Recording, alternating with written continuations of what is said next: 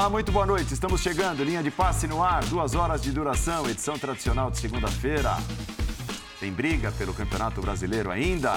E a decisão de Dorival Júnior de colocar um time quase que todo reserva contra o Ceará, podendo diminuir a diferença para o Palmeiras para cinco pontos. Esse será o primeiro tema do Linha de Passe. Claro, tem Libertadores no programa também. Afinal de contas, nesta semana nós vamos conhecer os classificados à final, a grande decisão da Libertadores. Por falar em decisão, o São Paulo vive clima de decisão, vai disputar também a possibilidade de chegar à final da Comebol Sul-Americana sob pressão. Será tema aqui. Rogério Ceni, de certa forma, pressionado. Um dia importante do São Paulo politicamente falando também. Corinthians, será mesmo que Vitor Pereira não vai permanecer para a próxima temporada? E se não permanecer, quais seriam os caminhos que o Corinthians poderia seguir para ter sucesso no ano de 2023 e até pensando neste restante de temporada 2022? Estamos chegando, linha de passe é a nossa hashtag para você participar. Você viu, estou muito bem acompanhado. Mauro Naves, Vitor Birner, Jean Oddi, Leonardo Bertozzi, Dorival Júnior. Dorival Júnior, é. Ele chega, ele fala primeiro, fala antes de todo mundo aqui. Depois do jogo, Dorival explicou né, a decisão tomada, né, o porquê de ter colocado basicamente a base reserva do Flamengo contra o Ceará. Nós não, não mudamos o nosso comportamento e, e nós não vamos alterar, até porque é, quando todos dizem né, que nós já temos uma situação definida e que, em razão disso, é, nós poderíamos é, pensar de uma outra forma, eu não concordo. Eu acho que no futebol você não pode, não pode ter essa certeza nunca. Você tem que ter a segurança do que você esteja fazendo e a consciência acima de tudo. E o time que foi a campo foi um time capaz de fazer um grande jogo.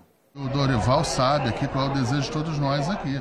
É a gente disputar as três, se possível, disputar as três competições de uma maneira contundente para que, se, que se chegue nos resultados que a gente entende. É, a gente já tem, só está faltando um jogo na Libertadores. E eu acho que agora é atrás do brasileiro aí. Bom, nós tivemos então a primeira entrevista do Dorival Júnior logo depois do empate com o Ceará. A segunda entrevista, nós voltamos um pouquinho no tempo e foi o Marcos Braz, diretor de futebol, você viu ali né, no Rabicho conversando com o Zinho e dizendo logo depois da vitória na Argentina que o Flamengo iria lutar em todas as frentes e tal, e de repente até priorizar o Campeonato Brasileiro. Hoje, mais cedo, o Dorival Júnior deu essa declaração a um podcast. Pode ser que sim, se referindo a um erro dele na escalação. Mas deixe um questionamento. Já tivemos uma desclassificação dentro de casa com o Cabanhas, venceu 4 a 2 no México, né? Contra o América do México e lá é, e depois perdeu por 3 a 0 no Maracanã. No futebol nada é impossível. Eu jamais me perdoaria depois de uma vantagem conseguida a duras penas. Só para a gente seguir no tema, a escalação do Flamengo. Primeiro, o Flamengo contra o América tinha dois de vantagem, uhum. não tinha quatro. Sim. O Flamengo, que jogou 14 anos atrás a partida de volta no Maracanã, tinha Bruno, Léo Moura, Leonardo, Angelim e Juan. Jailton, Kleberson, Ibson e Toró. Hum. Marcinho e Souza. Né? É. Então, quer dizer, eu acho que assim, a nossa obrigação é trazer né, jornalisticamente, porque senão fica, beleza, é, é, né, é essa a desculpa e está tudo certo. É. Olha a diferença desse time aqui para o atual time do Flamengo, para o time reserva que tem o Flamengo hoje. É. Mas foi o mesmo time que fez o quadro 2 lá? Era o time titular Sim, basic... na época? Isso, basicamente esse. Então era melhor que o outro.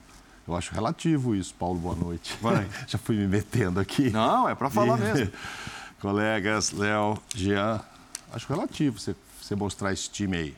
Ué, era o time que o Flamengo tinha. Foi lá, meteu 4 a 2 Voltou, botou o mesmo titular e tomou 3 a 0 Tá vendo? 4 a 2 dois gols. Não foi suficiente. Maracanã, o público vai. O torcedor vai engolir. Não, o Cabanhas foi lá e engoliu. É, eu entendo quando você fala, óbvio, esse Flamengo de hoje é um dos melhores da história do Flamengo, né? O Flamengo titular. Então, qualquer Flamengo que a gente escalar no passado, né, daria problema. Mas ele, ele quis dizer ali que, ó, já passou por essa situação. O mesmo time que já ganhou de 4 a 2, depois tomou 3 em casa. E outra, eu não acho que ele tomou essa decisão sozinho. A gente recuperou uma decisão aí, uma sonora aí do Marcos Braz, lá atrás, quando tudo parecia óbvio, dizer, ó, claro, agora, pô, conseguimos 4 a 0 vamos focar aqui. Só que é o seguinte, eu vi na rede social muita gente batendo no, no Dorival, mas eu acho que é muita gente que está batendo ali, grande parte acha que até o terceiro time do Flamengo venceria o Ceará. Porque já estavam achando que não precisava nem do segundo. É um segundo que ganhou cinco jogos seguido, seguidos. Estava ganhando de todo mundo. Então a gente já chegou a discutir, será que esse time segundo aí do Flamengo e tal, esse time B, não dá para ir tocando tudo? Ah, dá, é melhor do que quase todos. Talvez não que o Palmeiras, que o Atlético e tal, mas melhor que quase todos. E tinha três ou quatro jogadores do time A. Cara, não ganhou. Aí vem tudo isso. Ah, tinha que colocar todo mundo. Colocou o Gabriel, inclusive. Colocou o centroavante, colocou o Davi Luiz. Aí depois que não ganhou do Ceará, aí vem todo mundo. Ah, puxa, devia ter invertido, coloca os reservas lá. Não sei, eu acho que muita gente que antes do jogo achava que até o time C do Flamengo ganharia, depois do jogo está dizendo que ele errou em pôr o A. Essa é a minha opinião. Então, Mauro, boa noite para você, boa noite para o Paulo, para todos os companheiros. É, eu acho o seguinte, a questão para mim é que esse pedaço, esse trecho que a gente extraiu da argumentação do Dorival, é de longe o pior trecho da argumentação dele para a escalação uhum. é, que ele escolheu para jogar contra o Ceará. Porque quando ele diz que ele escalou aquele time contra o Ceará porque ele teme a virada do Vélez, aí eu sou obrigado a discordar dele. Uhum. Por outro lado, tem um pedaço da entrevista dele em que ele justifica a escalação do Ceará contra o Ceará justamente por esse outro lado. Ele fala: Eu, sinceramente, entendia que aquele time que a gente escalou, que o time que foi colocado em campo, tinha condições de vencer o Ceará. E aí eu estou plenamente de acordo com ele. Então, acho que o ponto é esse. Ele escalou um time que tinha condições de vencer o Ceará no Maracanã. É. E claro que o Ceará jogou muito bem, tem muito mérito do Ceará aí. Mas aí nós estamos falando o seguinte: é o Flamengo em casa. E mesmo com o seu time reserva, aquele que vinha jogando o tempo todo, é claro que o Flamengo teria condições de vencer a partida contra o Ceará. Então, para mim, essa era a melhor argumentação. Essa outra argumentação que a gente viu, dessa eu discordo completamente, né? Porque essa ele fala: não, não, eu preciso guardar os titulares para jogar contra o Vélez na quarta-feira, porque senão vai acontecer o que aconteceu quando houve o Cabanhas e tal. Aí eu acho que é, é, não, não, se compara, aí você ganhou de 4 a 0 você não vai tomar de 4 a 0 do Vélez, mas por nada nesse mundo, e até pela fragilidade do time né, adversário. Né, e provavelmente o, o Gabigol ele não vai usar mesmo. Não vai. Provavelmente não use é. o Pedro. Isso, e é bom destacar Só que, que ontem ele usou o tempo todo, hein? A gente fala, ah, o time B não ganhou do Ceará. No segundo tempo, tinha o Everton Ribeiro, Exato. tinha o Gabigol, tinha é o Pedro, tinha o Davi Luiz e não sei quem. E você é começou é com quatro ganhar. dos onze titulares, é. quatro, porque você tinha a dupla de zaga, o Isso. goleiro e o Gabigol. É. E depois, no segundo tempo, você joga uma boa parcela da, da, da partida com, com quase todo mundo. Então. E com o Jô sendo expulso com o Jô sendo expulso. Ainda. Então, é, de fato, eu acho que é uma crítica que vem muito pesada em cima do Dorival, uhum. é, baseada no, no, resultado, que é. evidentemente foi um resultado muito ruim para um jogo que foi disputado depois do empate do Palmeiras. É, veja bem, eu só trouxe a escalação de 2008 porque ele citou numa entrevista claro, não. a comparação com a situação de e 2008. Não e para mim não tem mesmo. nada a ver. Eu estou de acordo. E não tem nada a ver a força do time reserva do Flamengo hoje com esse time aqui. Estou de acordo. Que foi derrotado por 3 a 0 do Maracanã. É isso. Oi, Léo. Tudo bem, né? Boa noite. Boa noite, pessoal. Boa noite, fã de esportes. É, eu, eu, faria algumas coisas diferentes. Por exemplo, será que dois caras que acabaram de chegar, como o Varela, o Eric Pulgar, os dois para começarem o jogo, será que você já não podia começar com o Mateuzinho, com o Vidal, que não são nem titulares do, do time 1, vamos dizer assim? Poderia ter feito. Mas, ao mesmo tempo, estamos trabalhando com o resultado na mesa, né? Estamos trabalhando com o que já aconteceu. É a gente já sabe o que aconteceu. Isso, Se tivesse vencido o jogo, e esse time que entrou também poderia ter vencido, a gente fala, tá vendo? Dosou, continua mexendo, o Flamengo tem um elenco maravilhoso, e tem. Então, é, é, eu acho que se a gente fala que o Flamengo tem 20, 22 jogadores de alto nível, o, o técnico vai colocar sempre um time que ele acha que pode ganhar o jogo. É, eu acho que ele fez um planejamento e não desviou muito desse planejamento em relação a vou, vou tratar cada jogo de um jeito. O, o, ponto é que eu, eu, acho que ele quer dar uma ideia de que não está subestimando o jogo de quarta-feira, de que está respeitando o adversário, mas acho que nem ele acredita que, que há alguma possibilidade ou, ou que seja parecido com, com o jogo da América do México. Porque, vamos lá, se aquilo era 1% possível, esse aqui é 0,001% possível. Tá? Já vimos muita coisa no futebol, mas uh, não, não, não nesse nível, tá? Um, um 4 a 0 com, com, com, essa diferença entre os times. Então, eu só entendo que o Flamengo poderia, e eu acho que não pode ser um álibi para não ganhar o jogo a escalação. Até Isso. pelos jogadores que começaram no banco, pelos jogadores que entraram, pelo, pelo contexto do jogo. Mas da, da, acho que dava para ter dosado melhor, escolhido melhor os iniciais, mesmo sem ser o time que ele considera o ideal. É, mas eu acho que ele não quis desviar muito do, do planejamento inicial que ele tinha para esses jogos. Tem direito, claro mas acho que ele foi, ele foi bem longe com a história do Cabanhas, né? Não, não, é, não é parecido. Não é, não é minimamente parecida a é. situação. É. Você tem outros argumentos, é, né? Você exato. não usar não, Ele pode falar, olha, ele poderia falar isso, olha, é, todo mundo fala que o Flamengo tem elenco, então quando eu coloco um time com jogadores do Flamengo desse elenco, é um time que pode ganhar pronto, qualquer jogo. Pronto. Ele poderia falar isso, eu acho que seria Mas ele mais... falou isso, então só é. fazendo justiça, porque a gente está só com o trecho em que ele fala, faz a comparação ah, então, o ponto com a América. É, seria suficiente, vai, para justificar. Ele podia, ele podia ficar na parte que ele diz que, que acreditava que o time que ele escalou era capaz de vencer. E, e era, capaz era. Por que, que você balbuciou no meu ouvido que você não estava concordando com nada e nem ninguém? Bom, em primeiro lugar, boa noite, boa noite ao noite, senhor, saúde e paz Paulo, e tudo. Boa noite ao Mauro, ao Léo, ao, ao Paulo Calçade, que já está nos Esporte, ouvindo lá em... professor Calçade, é... por favor, que está nos ouvindo. É, eu concordo, mas eu acho que esses argumentos todos são pequenos perto da decisão que o treinador tomou.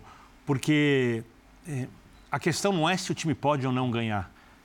Se esse, time pode ganhar até a Libertadores, time que começou jogando no, no, no domingo de manhã. Pode, pode ganhar, tem toda a condição, por exemplo, de passar pelo Vélez com a vantagem foi aberta e pode ganhar a final de Libertadores. É um time tecnicamente muito bom. Vai ser escalado? Não vai. Não vai porque o treinador sabe que outra equipe tem mais chances de ganhar. E não tem chance nenhuma, nem o percentual mínimo que o Léo deu, do Flamengo tomar quatro gols do Vélez no meio de semana. Isso não existe. E o treinador sabe disso. E colocar um time alternativo, bem alternativo contra o Vélez, é, não tem nada de errado, não tem nada de desrespeitoso. Ao contrário, para mim seria uma bela oportunidade de jogadores que pouco atuam na, atuam na Libertadores disputarem uma semifinal diante da sua torcida. Então, o jogo mais difícil, para mim, claramente, era o jogo contra o Ceará.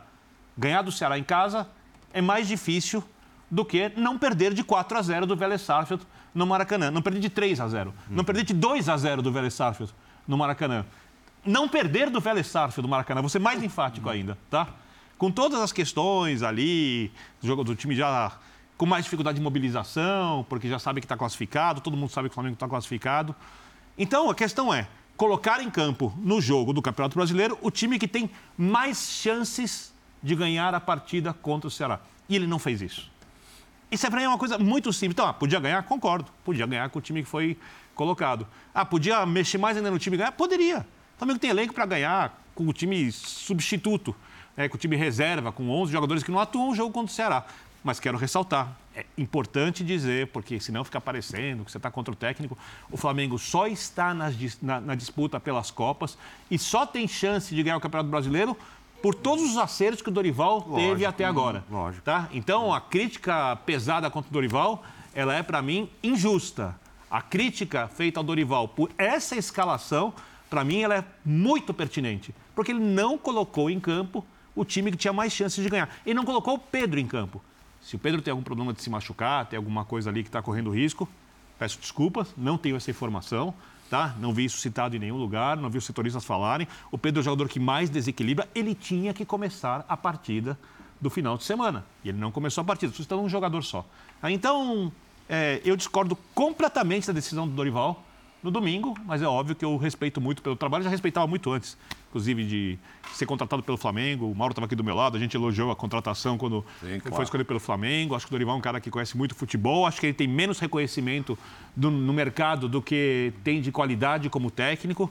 É um dos técnicos da antiga geração que mais se preocupou em atualizar conceitos, tal. Já no Santos, jogava com laterais que vinham por dentro, coisas que a gente elogia aqui, que outros técnicos fazem, mas não era mencionado. Então, muito respeito pelo Dorival, muito respeito pelo trabalho do Flamengo no Dorival, mas eu discordo veementemente da escalação que ele colocou em campo no último domingo. Agora, vamos lá. O, o, o ponto é que a gente vai para a declaração no meio da semana do Marcos Braz, uhum. vem para o que o Dorival fez no domingo, a gente sempre quer acreditar que é tudo tomado de comum acordo. É causa estranheza. É, é sim, isso chama atenção. Isso, isso, é o que mais chama atenção, porque é, é, acho que nenhum técnico, né, nem os, os mais conceituados, eu ia usar uma palavra feia, os mais conceituados do mundo, nem eles tomam essas decisões sozinhos. Tudo é tomado em, em conjunto, todo clube tem uma estratégia, todo clube passa o que é importante.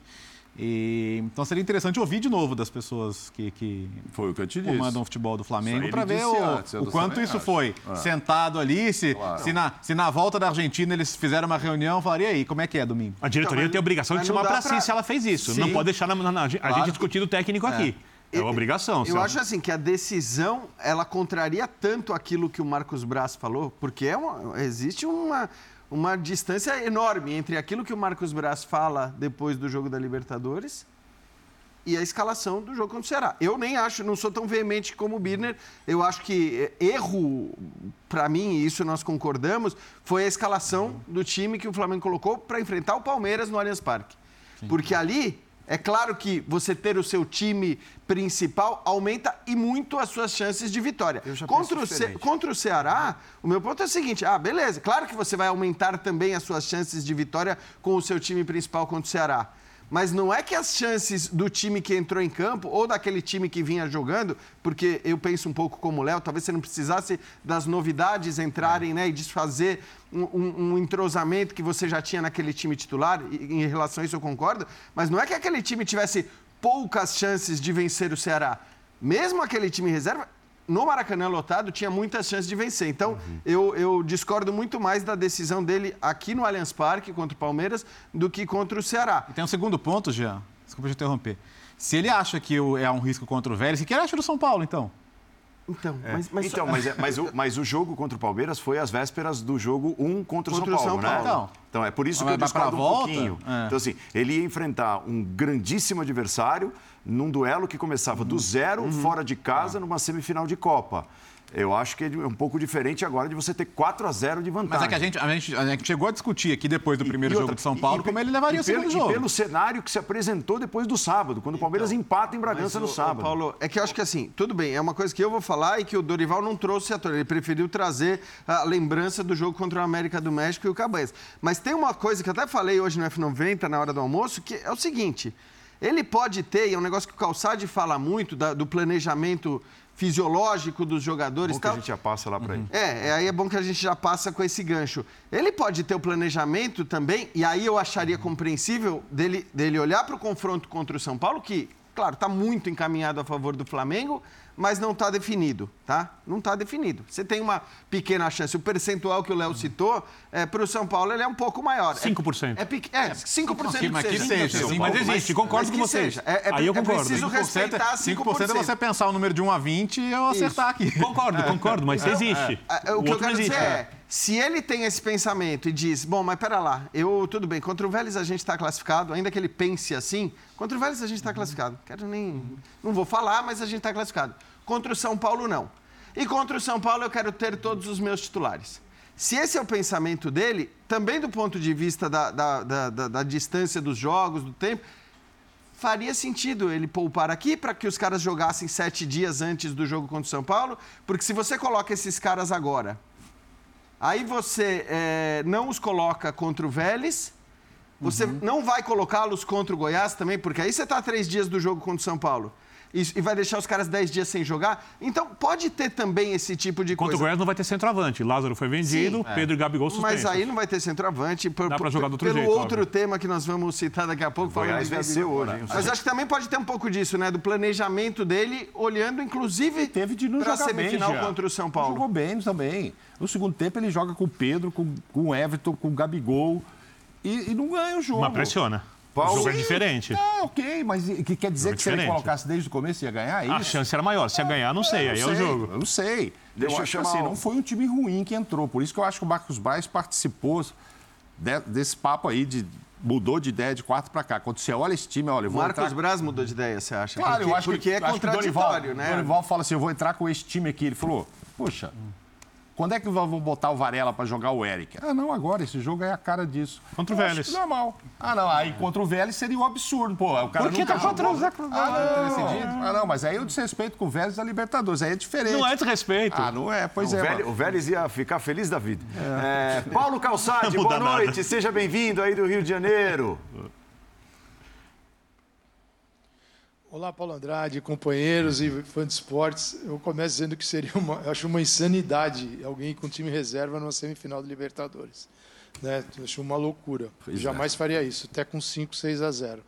É, mas assim, o que eu faria ou não faria também não interessa. É, eu, o que eu vejo é o seguinte, né? o que está sendo pedido para o Dorival é para colocar os titulares contra o hum. Vélez, os titulares contra o Ceará, os reservas na semifinal do Libertadores, depois eles aí, os titulares enfrentam o Goiás, é isso.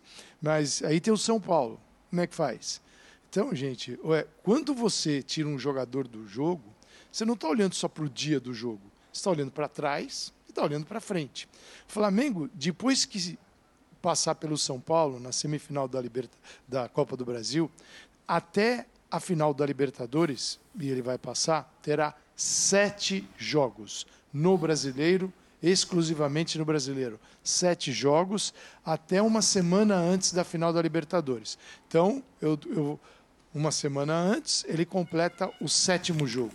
Então dá tempo de deixar todo mundo em condições de jogar a final da Libertadores. O Flamengo tem um trauma, é preciso entender isso, que é chegar com o time para lá de meia boca na final do ano passado. Para lá de meia boca. Todo mundo no DM. Todo mundo. isso é um trauma, isso pesa. E o Flamengo perdeu, né? O Flamengo, assim, perdeu para o Palmeiras. O Flamengo poderia, com o time principal inteiro, e não meia boca, ter, olha, ele competiu com o time arrebentado, você imagina com o time inteiro. Então o Flamengo pra, está se mobilizando para a melhor final da Libertadores possível. Eles vão fazer o possível e impossível para ir ganhar a final da Libertadores. Então eu entendo que no futebol discutir o certo e errado depois do resultado é complicado. Se o Flamengo tivesse vencido o jogo, a gente estaria hoje perguntando se o time B do Flamengo ganharia a Liga dos Campeões também, se ganharia o Brasileirão e quando que colocaria os titulares para jogar. Talvez assim no, em numa excursão dos Globetrotters, o Flamengo só se exibindo e o time B jogando aqui. Então, assim, isso em função do resultado, né? Como nós já fizemos também. Nós em outras linhas já falamos de como esse time B conseguia levar o Flamengo à frente. Aí o Flamengo tem um empate, aí todas as decisões são equivocadas. Eu é. acho que ele está absolutamente certo de respeitar a semifinal da Libertadores da América, semifinal da Libertadores. Ele está a um passo. Colocar o time titular aqui para jogar semifinal. Varela? Nem sabe, Varela? Como é que está o Varela? Como é que está o Pulgar? Não é de jeito nenhum. Vão os titulares e, se possível, dá uma demonstração de força, se puder fazer mais quatro, faça. É isso que tem que fazer o Flamengo. E essa decisão não é uma decisão do Dorival. O Dorival, conhecendo o perfil do Dorival, hoje em dia qualquer treinador deveria, qualquer treinador, não, não, sem exceção, deveria consultar a diretoria. O que, que vamos fazer? Minha ideia é essa aqui. Vocês dão aval? É por esse caminho, Dorival. Não, faça o que você quiser. Pô, não existe isso. Não existe isso.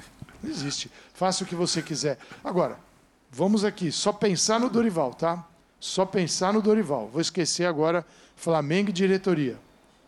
É bom ganhar a Libertadores e botar no currículo também, né? É, acho que vou é, assinar aqui, né? Vou eu não concordo. Aqui, né? Tudo que eu falei, né? Não concordo. Tudo que eu concordo. Não, eu acho que eu, eu acho, concordo. assim, eu, eu, eu, acho que o ponto, o último ponto que o Calçado colocou é importante na cabeça dele, se ele ganha Libertadores e Copa do Mas Brasil e não ganha o brasileiro. de domingo não muda absolutamente nada essa possibilidade se tivesse okay, entrado no okay, time principal. Ok, mas é, o ponto é assim. a gente está misturando coisas que não se misturam. Não, o, o, ponto na cabeça dele pode, pode ser eu, eu para mim, o, brasileiro para mim assim está muito distante e eu não vou sacrificar nem que seja um, perder um jogador por mais tempo.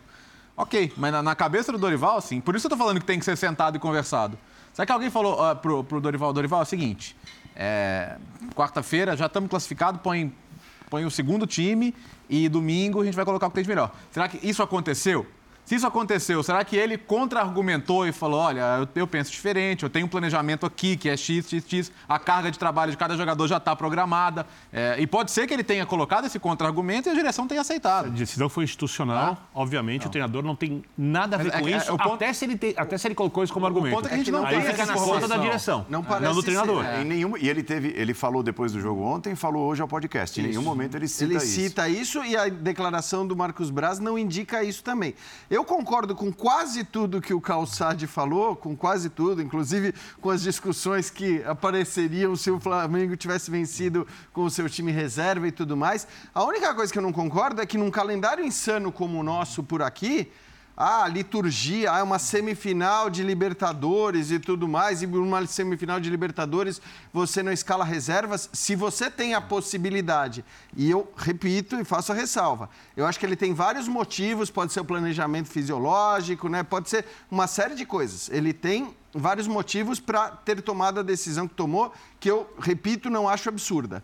Mas eu acho que se ele só tivesse o jogo contra o Vélez na quarta-feira, ah, é semifinal de Libertadores. Lamento, a semifinal de Libertadores está resolvida. Então, não é pela liturgia, pelo é, tamanho da competição que você vai deixar de escalar, de poupar, se, se você puder fazê-lo.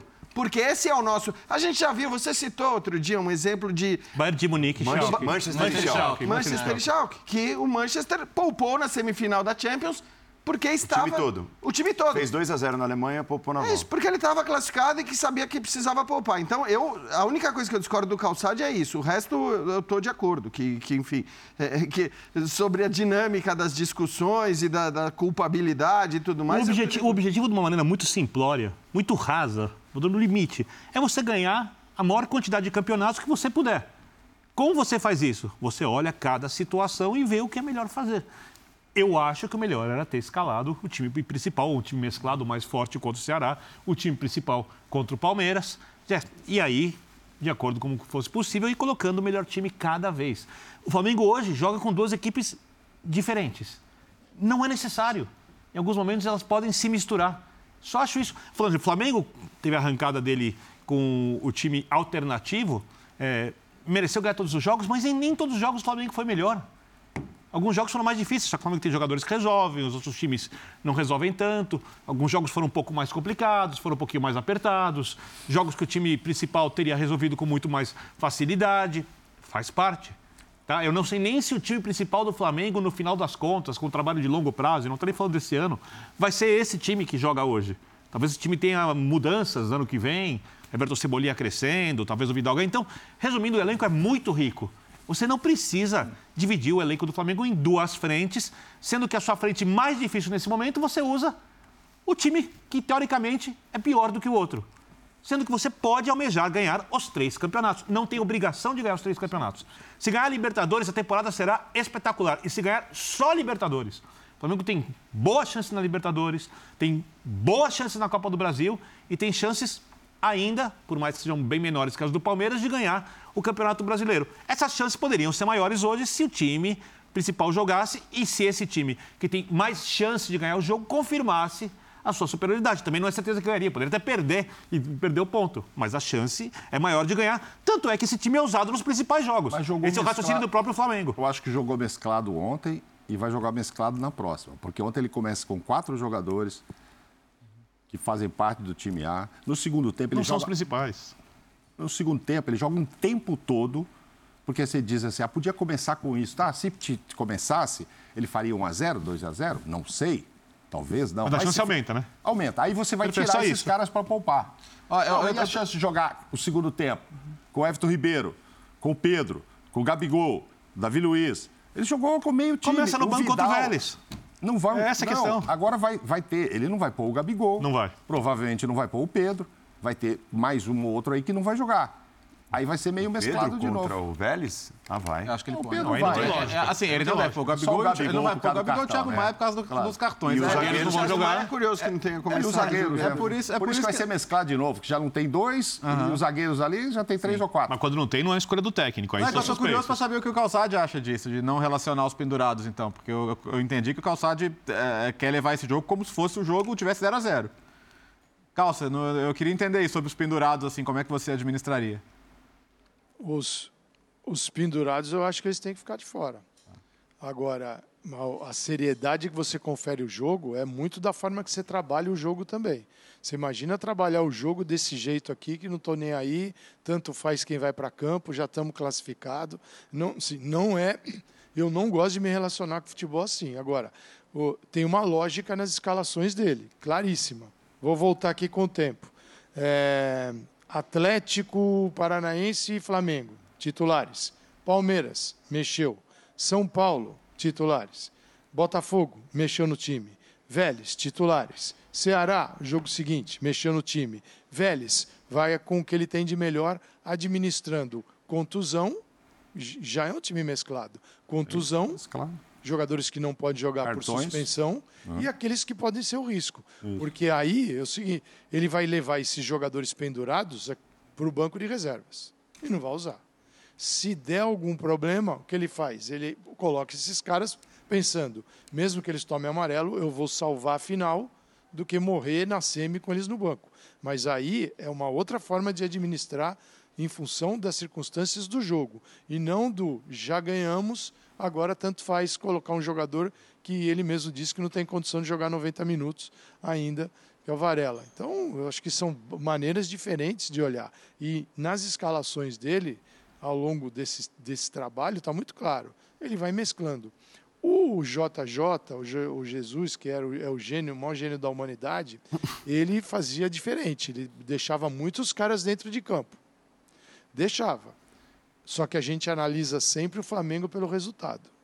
Ganhou de virada do River Plate, com dois gols do Gabigol, um jogo que o Flamengo não jogou bem. E se o Flamengo tivesse perdido aquele jogo, a gente estaria falando de toda a administração do Jorge Jesus que ele fez. E a gente, eu sei porque eu falava isso no linha. Acho preocupante. Acho que ele, excede, acho que ele se excede. Como deu certo, está tudo bem. O resultado chancela todas as decisões. Mas eu acho que ele passou do limite ali. E ele passou, porque ele não tinha é, o time dele variava demais. E qualquer time, né? Você tira cinco, seis, sete jogadores, toda a estrutura de um time cai. No caso do Flamengo, obviamente, você não tem é, Everton Ribeiro, Rascaeta, Gabigol e Pedro, é outro time, né? Pode botar quem quiser ali. O Cebolinha pode estar jogando futebol monstruoso, Vidal também, mas é outro time, não é aquele time do Flamengo, esse que tem jogado. Então, assim, tudo é em função do resultado, né? Então eu fico com. Eu acho que o Dorival não, não vejo uma administração assim equivocada. Ela está sendo analisada em função do resultado. Bom, no final das contas, então, o Palmeiras termina a rodada e termina uma sequência, né? Que a gente olhava para a sequência e tal. Até o Bragantino a gente nem punha nessa sequência, mas a sequência anterior, no Corinthians, Fluminense e tal, com sete pontos de vantagem. Ó, esse é o levantamento de quantos pontos o Palmeiras tinha de vantagem para o vice-líder, né? Não para o Flamengo, para o vice-líder. No início do segundo turno, ó lá, na rodada 20, eram quatro pontos. E a distância foi subindo, chegou a nove, oito, sete. E as rodadas vão acontecendo e já foram 25 rodadas e o Palmeiras tem 7 pontos de vantagem. Bom, nesse intervalo aí, ele já pegou os, os três perseguidores mais próximos nesse intervalo. Perfeito. E a diferença é maior do que era no começo do segundo turno. Ele, ele tem, se a gente for olhar a tabela, eu acho que um jogo mais perigoso, digamos assim, é o Inter, justamente fora de casa, na ah, última rodada. Sim. É, ele tem mais jogos perigosos. Eu acho não, que não, olhando para esses é. times de, da parte de cima da tabela, assim, dos perseguidores, é. Corinthians, Fluminense, Flamengo, Inter, ele olhando para a tabela. Ele tem, o Palmeiras ainda tem aí fora de casa. Eu acho que essa é a grande questão e talvez seja a grande diferença na tabela de Palmeiras e Flamengo, né, que acho que a maioria de nós acredita que esses são os dois reais candidatos ao título brasileiro. Enfim, é, pelo menos eu penso assim. Acho difícil que um outro time faça uma campanha tão boa e ainda conte com campanhas ruins de Flamengo e de Palmeiras até o final do campeonato. Mas se a gente comparar com o Flamengo, eu acho que a questão é a seguinte, Paulo, olhando para a tabela, tá? Hum. O Flamengo tem fora de casa, até o final do campeonato, os seguintes jogos: Goiás, Fortaleza, Cuiabá, América, Coritiba e Juventude. Ou seja, todos os jogos fora de casa do Flamengo são teoricamente, e aí, claro, a gente está falando teoricamente, bastante acessíveis. O mais complicado para mim é o jogo do Fortaleza, apesar do Fortaleza ter perdido para o Botafogo nessa rodada. O Palmeiras ainda tem fora de casa jogos contra, você citou, Internacional, mas tem também jogos fora de casa contra o Atlético Mineiro e contra o Atlético Paranaense. Quer dizer, são três jogos de um grau de Não, dificuldade dificílimo. enorme. Inter, Atlético Paranaense e Atlético Mineiro. Eu acho que é isso que, vamos dizer, serve para dar uma, uma balanceada ou serve para a gente não, não querer, né, naquela ansiedade que toma conta dos debates esportivos semana após semana, é, dizer que o campeonato está fechado, que está tudo resolvido, porque são três jogos muito complicados. Inter fora, Atlético Mineiro fora e Atlético Paranaense fora são jogos muito mais complicados dos jogos do que Já. os jogos que o Flamengo tem fora. Agora, a vantagem de sete pontos, depois é. dessa sequência de enfrentamento de vice-líderes e do Bragantino também fora de casa, eu acho que acaba sendo uma vantagem muito boa, porque o Palmeiras acabou de passar Continua por uma série de jogos muito o único difíceis. favorito nesse momento. O Flamengo claro. tem chance alguma gente aqui de reverter a situação, continua sendo o único Não, favorito. Eu também acho. E, e, e o Flamengo dá sinais. É, a gente fica aqui, ah, Palmeiras, Flamengo, Palmeiras, Flamengo. Aí a gente, aí o, o Flamengo tem a chance de reduzir para cinco pontos, bom, pelos diversos uhum. motivos que foram debatidos aqui e, e, e, escala um time absolutamente alternativo. E a gente fala da Eu acho que isso até desmotiva um pouco o debate em cima desses dois times. E você fala da administração do elenco, eu vou dar um exemplo aqui. Vamos supor, não é certeza nenhuma, que o Flamengo jogasse com os principais jogadores contra o Palmeiras, jogasse com os principais jogadores contra o Ceará e vencesse as partidas. O Palmeiras é muito difícil, jogar reto o Palmeiras fora de casa é muito difícil para qualquer equipe, inclusive para o time do Flamengo principal. Não estou dizendo que venceria, claro. mas vamos supor, a diferença agora seria de dois pontos. É, mas aí acho que as escolhas. Qual poderiam... é a chance do Flamengo, na situação, não ter. não se classificar contra o Vélez é que, na é, semifinal é, da Libertadores? você está colocando um cenário que interferiria. A vitória do Flamengo no Allianz interferiria nas decisões de, de todos os outros jogos que vieram a seguir, entendeu? Então, essa, é, é, essa lógica, tentando admitir que todos os resultados fossem os mesmos, não sei se ela, se ela pega para mim, entendeu? Acho que condicionaria muito o que viria depois. O fato é que entraram numa rodada com sete pontos. O Palmeiras tinha um jogo acessível fora. O Flamengo tinha um jogo acessível em casa. Quem que era mais provável de perder pontos? O Palmeiras. É, o Flamengo perdeu os mesmos pontos. Então, acho que. Eu acho que também não, não mudou radicalmente, mas sei lá. Se era de 65% a chance de título do Palmeiras, passou para 70%. Mas, mas aumentou. Aumentou. O, Palmeiras ficou mais perto do título. E uma rodada já, mais perto né? não quer dizer que já é campeão. É uma rodada mais já foi, mas é uma rodada já mais Eu fiz um levantamento parecido com o seu mas não exatamente igual. Os dois times têm nessa reta de 13 jogos nove contra os mesmos adversários uhum, uhum. e quatro jogos diferentes. O Palmeiras não perdeu fora de casa ainda, né? Ou perdeu? Não perdeu nenhum, não, né? Não, fora de não, casa brasileiro não. Não, não, não. Perdeu na Libertadores agora lá, que também vinha de 20 em 20 e tal. Isso, Ia isso. perder a primeira com o Red Bull e não perdeu. São nove jogos é, iguais. Exatamente isso que você está falando. Na, na teoria, eles ganham dos, desses nove de seis aqui, independentemente de ser em casa ou fora. Estou uhum, uhum. falando de adversários que são viáveis fora ou dentro de casa. Aí tem Atlético Mineiro, que é um adversário comum a eles, para o Palmeiras é fora de casa, para o Flamengo é em casa. Temos que ponderar. Uhum. O Fortaleza, aí inverte. O Flamengo é que vai lá e o Palmeiras recebe em uhum. casa. Uhum. Se você imaginar que empata fora e ganha em casa, eles ficariam nos mesmos quatro pontos. Uhum. E o Internacional, que o, Flamengo, que o Palmeiras joga fora e o, e, o, e o, Flamengo joga em casa. É, eu, então há um equilíbrio. O Paranaense aí também. Não, aí é um... vem os quatro diferentes. É. Então, aí os quatro diferentes. É. Para a gente ver assim, quem tem quatro diferentes mais pesados. Uhum. O Palmeiras tem Botafogo fora, São Paulo, que é aqui, casa, Atlético Paranaense fora e Atlético Goiás fora. Uhum. Então, você imaginar quantos pontos dá para fazer no Atlético Paranaense fora, no Goiás e tal. Jogos do, do, diferentes do Flamengo. Goiás fora, que já é agora. Fluminense, que é um clássico em casa, Corinthians em casa e Bragantino em casa. Então, só um fora dos, dos quatro Só diferentes. uma curiosidade. Uhum, interessante. É, o, Léo, você que tem tabelas ah. de cabeça de uma maneira impressionante. Ah, esses são os cinco ah. próximos jogos dos dois times, tá? É. Só para ilustrar a nossa Vai começar conversa. a ter jogo no Campeonato Brasileiro de quarta e domingo, né?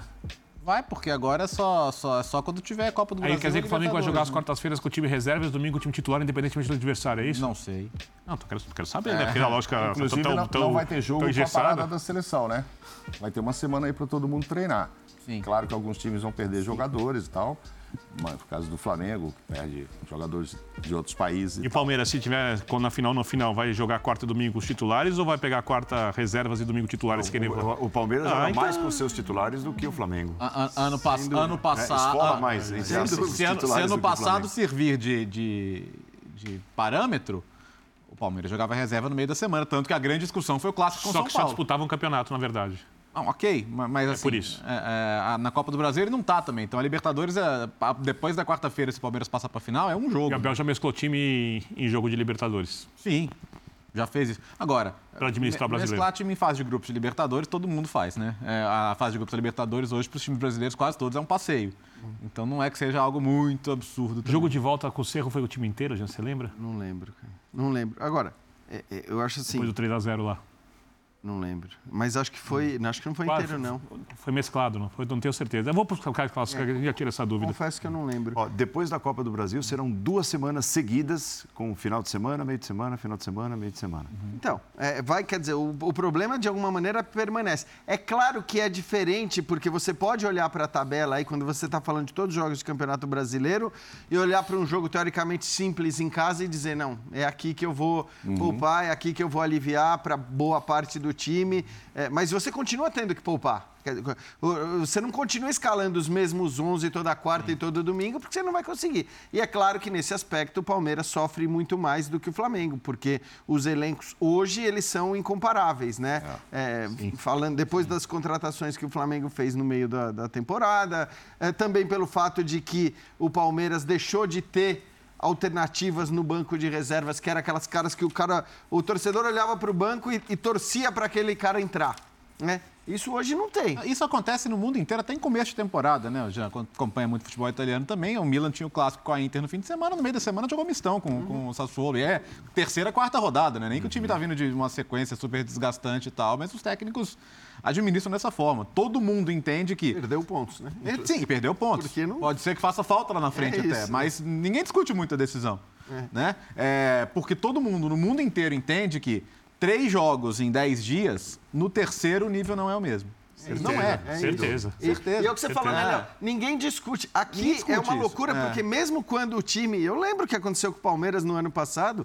É, era uma loucura que se discutisse o fato do Palmeiras escalar reservas contra o São Paulo. Ah, mas o São Paulo pode ser rebaixado. Pra... Cara, o Palmeiras tinha uma final de Libertadores. É, é, a mesma coisa é, que ali você. não fazia sentido. É, né? quer dizer, mas essas discussões. O Palmeiras não tinha nenhum objetivo. Elas aparecem jogo. no Brasil, quer dizer, lá porque ah, o jogo é grande, porque o adversário, porque o rival. Desculpa, assim, infelizmente a gente vive nesse cenário. Essa é a nossa realidade. E dentro dessa realidade, você vai ter que fazer escolhas e decisões, tomar decisões impopulares. Porque se você for agradar o torcedor ou aquele torcedor mais ferrenho em toda a rodada, você vai escalar só os titulares em todos os jogos. Ó, deixa eu trazer aqui, ainda seguindo no assunto Flamengo e nessa concorrência pelo título ou não, mas o Flamengo forte do jeito que está nas competições que disputa.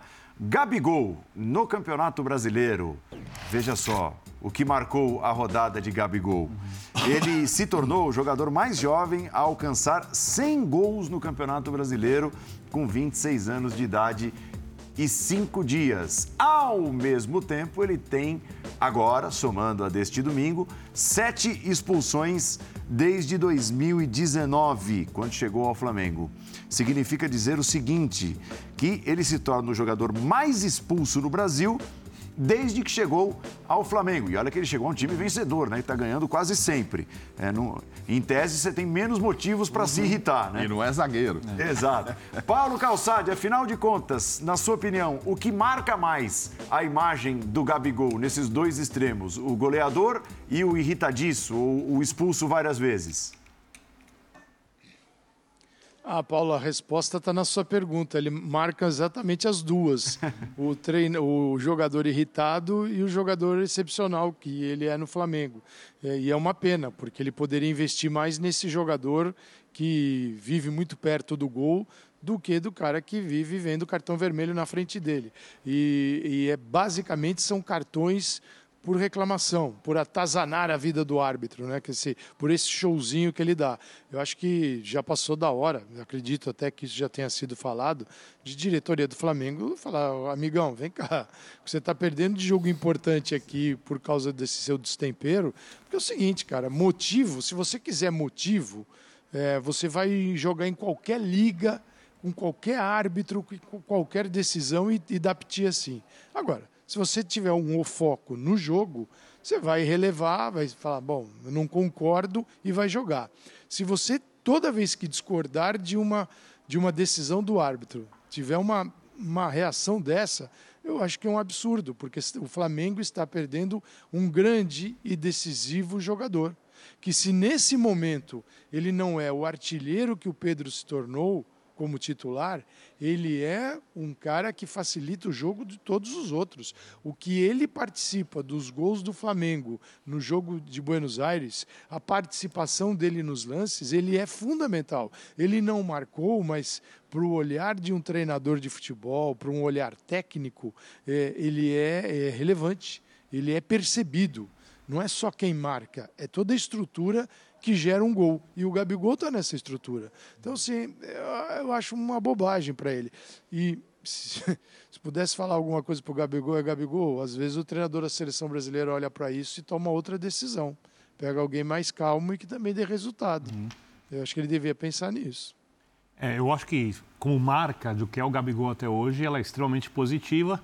É, é um dos principais jogadores de uma era vitoriosa do Flamengo. Então, para mim, é tudo que o torcedor vai olhar é quase tudo, tudo positivo, com exceção dessa questão comportamental que aparece de vez em quando. Então, isso para mim é um detalhe negativo num pacote onde você tem muita, muitas coisas boas, ou praticamente só coisas boas. O que eu acho é, é, é, é, é que ele já devia ter amadurecido. Esse lance em que ele é expulso, eu entendo a expulsão. Mas a atuação do árbitro no jogo é, para mim, um desastre. Então, eu concordo, mas a gente, se a gente então, for colocar na conta de qualquer outro que não ele, a gente meio que vai, vai, vai ser condescendente com ele. Eu, eu concordo é, contigo. Nessa hora é, gente tem que pensar no clube. É. O, já, o, jogador já tinha sido expulso uhum. porque fez um gesto e xingou o Jô. Ele faz o gesto já tendo o cartão amarelo. Mas dá uma olhada nesse lance. Olha, o juiz faz um corta-luz, acho que é o Joe Arias. O, o, juiz foi mal Atrapalha o, o jogador né? do adversário não deixa ele chegar no Gabigol, o jogador adversário empurra o árbitro no lance. Eu nunca vi isso. Eu nunca vi isso. Eu não imagino isso acontecendo na Premier League. O, o Dá uma olhada. O Ceará fez bastante cera, né? Então, e aí o Gabigol perde a cabeça e é expulso. Isso não pode mais acontecer. Perfeito. Mas as arbitragens brasileiras.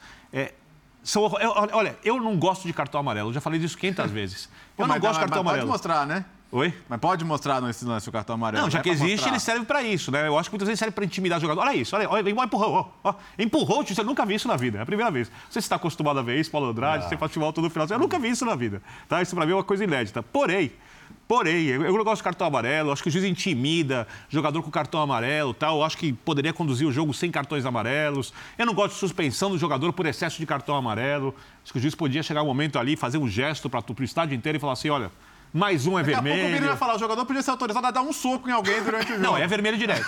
é, é, mas já que o cartão amarelo existe, o Gabigol precisa tomar cuidado, porque ele não é um jogador violento, ele não é um jogador desleal, ele é um cara que tenta jogar futebol e quando você vê o número de expulsões dele, você vê duas coisas. Alguém que não entendeu o que ele não pode fazer e ver também o padrão de arbitragem do futebol brasileiro, então, que é ruim. O Biner, para mim, assim, com todo respeito, toda vez que alguém faz isso que você está fazendo, que é jogar a responsabilidade de lances Dividir. como esse é, na arbitragem, e eu estou de acordo que assim foi um absurdo a quantidade de tempo que o Ceará gastou, a quantidade de tempo que a bola não rolou porque o Ceará não queria jogar futebol. Isso estava muito claro. Para mim estava tudo muito claro e é assim. E esse é um padrão da arbitragem brasileira. Infelizmente, não de todos, tá? Aqui é permitido, mas é um padrão. É um padrão padrão de maneira geral. Claro que você tem exceções, mas um padrão de maneira. Assim, goleiro, por exemplo, Olá, cair é. e sentir eh, lesão aos 20 do segundo tempo é um clássico. Então, assim, isso é um padrão. Um e, to, e toda vez, toda vez que a gente começa a discutir um lance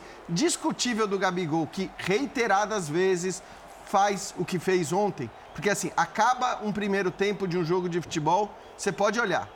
Os caras vão todos para o vestiário o Davi Luiz, o Felipe Luiz. Eu gosto de citar esses dois porque, para mim, são dois exemplos de, de postura, de comportamento. Eles dão também as suas. podem ter os seus momentos. São mais equilibrados os seus arroubos, Gabigol, é mas óbvio. são dois caras exemplares. Eles vão para o vestiário e o Gabigol acaba o primeiro tempo. Ele vai sempre em direção do árbitro reclamar de alguma coisa. E como disse o Calçade, motivo você sempre vai achar. Então, assim, são muitas vezes. É, o, o Gabigol, ele se prejudica com isso ele não ajuda o time, ele só prejudica o time como prejudicou ontem. É claro que se você pega os números e faz a pergunta que o Paulo fez no começo da discussão, é óbvio que os gols valem muito mais, que ele é muito mais importante do que nocivo para o Flamengo. Mas ele poderia ser ainda mais se ele ficasse só com a parte positiva, só com os números positivos. Então eu acho que muitas vezes existe esse esforço para dizer, não, mas veja bem, é que o juiz também é muito ruim, a arbitragem é ruim. Não é, não é questão da arbitragem ser ruim ou ser boa, porque ela é ruim para todo mundo. Tem 22 jogadores em todo jogo de futebol. E o Gabigol sempre vai e faz isso. Eu não entendo realmente o Marcos Braz, alguém da diretoria do Flamengo, eu não estou nem falando do treinador, porque os técnicos entram e saem até constantemente no Flamengo, e ninguém fala nada. E ele continua pela idolatria que tem, pela importância que tem, pelos gols que marca, pelo baita jogador que é, ele continua fazendo o que bem entende. Eu não consigo entender. Ele estava irritado porque o jogador chutou a bola nele. E que não diga. Então. É, assim, eu sei, não pode perder a cabeça sobre hipótese quer, nenhuma. Quer discutir sim, se ele tem razão ou não. É, esse, para mim, é o grande problema para o Gabigol. Tem sempre alguém disposto a dizer que ele tinha razão num lance X ou no Y. Agora, se acontece em todo jogo, tem algo de errado. E que não digam que não é possível mudar um jogador ou fazer o cara é, mudar a sua postura dentro de campo, porque eu vou lembrar de um cara que era. Já sei de quem você tipo vai falar. Tipo o Gabigol. Ele era exatamente como o Gabigol. Chegou a dar é, peitada em juiz. É, chegou a ser suspenso por isso. O Dudu.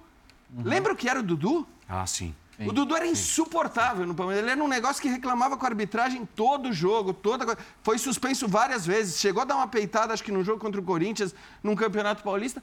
E mudou. Agora, se foi psicólogo, o se Santos, foi né? diretoria, né? foi Santos. É. Um amadurecimento, né? É, alguma coisa aconteceu. E acho que valeria esse esforço pelo, pelo tamanho que tem o Gabigol, pela importância que Mas ele é tem. com o próprio Gabigol, e né? pelo baita jogador que o que é. O que aconteceu com ele ali ontem? Ele sofreu uma falta. E chutaram a bola nele depois, por isso que ele ficou irritado. Não, mas ele vira para chutar o cara que fez a falta nele. Um atacante, sofreu uma falta. Ele, tem, ele precisa levantar com aquela irritação toda. Ele pode, ele pode levar uma pancada no meio e ele se querer que tá. Eu acho que ele pede ali, provavelmente, xinga o juiz. Ele deve ter falado algo parecido com o Ju, a gente não, não vai ter imagem, que o juiz não fez, por, acho que nem por causa do chute. Acho que xingasse daria o vermelho sete, direto também. De sete é. é a sexta. Olá, ah, o cara chutou mais. A bola estava em jogo. Até o juiz toca na bola. Quando, quando o cara toca ali, a bola não estava parada, não. O cara não encheu um bico no peito dele. Eu acho que o juiz já tinha pitado. Repete o lance acho. aí, por favor. Por o favor. cara não enche, o, o, dá um bico da bola no peito do Gabigol. Não, o lance está ali, está correndo, normal. Está normal. Olha lá. Ah, mas aí, é incrível aí que até o juiz assim, pôs é, o pé na bola. Eu fala, acho que ele não pode perder a cabeça de jeito nenhum. em maturidade. E são teve, seis. Teve outro dia o lance do, do, do Darwin Nunes lá na, na, Premier League, né? Com o cara do, com o Anderson do Crystal Palace. O cara cutucou ele o jogo inteiro. Cutucou é. ele o jogo inteiro, o jogo inteiro, o jogo inteiro. Chegou uma hora que ele deu uma cabeçada dele, foi expulso, pegou três jogos de suspensão. Quem que tá certo? É ele que tá certo? Não é ele que está certo. Não foi considerado certo, é. tanto que ele pede desculpas. Sim. O técnico dá um puxão de orelha. Exato. É é público. Então, assim, deve ser realmente insuportável quando você tem um cara que entra claramente para te provocar. Sim. Isso acontece. Né? O Birner que é da VAR, você sabe que isso acontece Sim. constantemente. Sim. E, e aí... O Birner aí, pela pela O Birner conseguiu. Não, porque, é porque ele, ele, ele, manda, ele manda o time dele fazer esse tipo de é. coisa. a grande lição do futebol não é não chegar junto, não ter o lance hum. duro. Para mim, a grande lição do futebol é que você vai chegar junto, que você vai ter o lance duro, que você não pode ser sujo, que o adversário vai te irritar, te provocar e quando acaba o jogo, na várzea, você vai lá, dá a mão pro cara e vamos ah, bom, bater um papo. falar quando acaba o jogo, você vai essa, essa uma, a, voadora. A, a, a lição do futebol é aprender a lidar com a injustiça. Não é transformar o futebol uhum. num jogo totalmente limpo. Mas isso é um assunto polêmico, é, eu sei que o Paulo Dart concorda comigo, o Jean, não, provavelmente mas, mas, assim, não. beleza, mas, mas aí o ponto é, que, quem, quem, que, quem que acaba sendo o cara que caiu na pilha? É o cara que vai lá e toma o cartão, pô. É Ele tem que pensar no time acima de tudo. É só por isso que eu é. concordo, mas... Cara, e, é, é assim. E de sete, seis por atitudes antidesportivas. Seis por isso. É. Então, é. Se fosse, seis do sete? É. Sete, seis. Ou seja, e ele é o cara que eu acho que recebe poucas faltas. Pela importância que ele tem, era para zagueiro rasgar mais o Gabigol. Ele não apanha tanto. Não é aquele cara que você fala assim, como você está citando aí, pô, o cara ficou o jogo todo martelando nele. Não é. É que se der duas, na segunda ele já faz isso aí. É. Entendeu? Eu, ele se eu acho até que ele apanha mesmo. Não, apanha muitas vezes ele apanha. a eficiência que ele tem. Mas Todo grande é. atacante apanha mas, em qualquer lugar do mundo. É, não é só aqui. E outra, e outra, a reclamação dele não depende de apanhar. É. Pega o cartão amarelo, o primeiro cartão amarelo de ontem. De novo, o jogo é. tinha acabado, Isso. o juiz tinha apitado. Isso. Que efeito poderia ter aquela reclamação dele no intervalo, sempre que é um padrão dele? Eu acho que é isso que precisa falar. Alguém precisa chegar para ele e falar, cara, é um desafio para você. Porque ele não traz nenhum benefício ao Flamengo com uhum. isso, com certeza. Um desafio. Para, cara tenta ficar 90 minutos de um jogo sem fazer uma reclamação sequer com arbitragem. Eu tenho certeza que isso vai ser muito positivo para ele, vai ser muito positivo para o Flamengo. A questão é, alguém falou? Alguém eh, colocou isso de uma maneira até mais dura, quer dizer, deixando claro, escancado. A impressão que dá é que não. A impressão que dá, Birner, é que isso que você fez agora, de tentar encontrar justificativas para os erros do Gabigol. Alguém está fazendo no Alguém faz dele. no Flamengo é. o tempo todo. Assim, não, tá, mas é que não foi é uma justificativa. O, o árbitro, o árbitro só para mal pé, mesmo. Só para o pé, Ele sofreu uma falta ontem e fez duas faltas. Então ele não levou 18 ontem, você entendeu? É, assim, ele, é, é muito fácil tirar ele do sério assim, ele, ele se perder, como ele se fez aí. A minha ele não apanhou muito ontem, não. Uma falta e jogou 90 minutos, que ele jogou desde A minha opinião, eu já falei isso uma vez no Linha, do lance clássico de São Paulo e Palmeiras, semifinal, é, oitava de final de Libertadores 2005. Eu não lembro qual volante do Palmeiras cospe no Lugano. A cena mostra aquilo escorrendo. O jogador não reage. É o Lugano. Lugano fala: tô ali por causa do time não por minha causa. Porque se ele reage, o juiz não via, não tinha VAR, não tinha essas coisas, Perfeito. ele acaba sendo expulso, então ele tem que pensar sempre no time. Essa, esse, para mim, é o maior exemplo. Então, acho que o Gabigol tem que pensar no time. Porém, eu também acho que a gente precisa discutir algumas outras coisas, talvez não nessa pauta exatamente que eu tenho o Gabigol, é, para melhorar o jogo não. aqui. E eu não sou contra a cera, tá? Ô, Só que o árbitro tem que resolver isso. Eu não sou contra a cera. arbitragem, eu não sou contra a cera. eu não sou contra a cera. É, que eu não sei, eu, eu, não, eu não gosto Só que tem limite. comparar a relação com a cera com a relação com a indisciplina, porque é são duas... É, elas não são antagônicas, não é uma, uma não depende da outra. A, a discussão sobre a perda de tempo no futebol, ela não é só daqui, ela é mundial, né? O mundo inteiro Nós somos sul-americanos. Mas é que a gente é, é, a gente é expert sim, nisso. Sim. E ontem foi um bom exemplo. Agora, é um bom exemplo que você tem três ou quatro por rodada. É claro que quando o Flamengo joga num horário sozinho de manhã, esse jogo acaba tendo uma visibilidade uhum. maior. E chamou a atenção o que fez o Ceará. É irritante. Uhum. É irritante. Mas, infelizmente, é uma atitude irritante padrão no futebol brasileiro. Claro. A gente vai encontrar em vários jogos. Se fosse o Klaus, o jogo era outro. Em vários times, né? Não é só o Ceará que claro, faz isso, pelo amor de Deus. Não, o árbitro, o árbitro só tem... fiquei curioso o seguinte, passa bem esse volante até hoje, sim? Tem que fazer algumas plásticas. Não, tá tudo bem, tá tudo em paz. Esse cara tá bem? Tá tudo em paz, tá tudo em paz. Nem lembra quem é. é não, é, pois é. Eu tenho, dúvida, eu tenho dúvida sobre um dos dois que estavam jogando e eu não, não, não quero ser injusto de falar dos outros.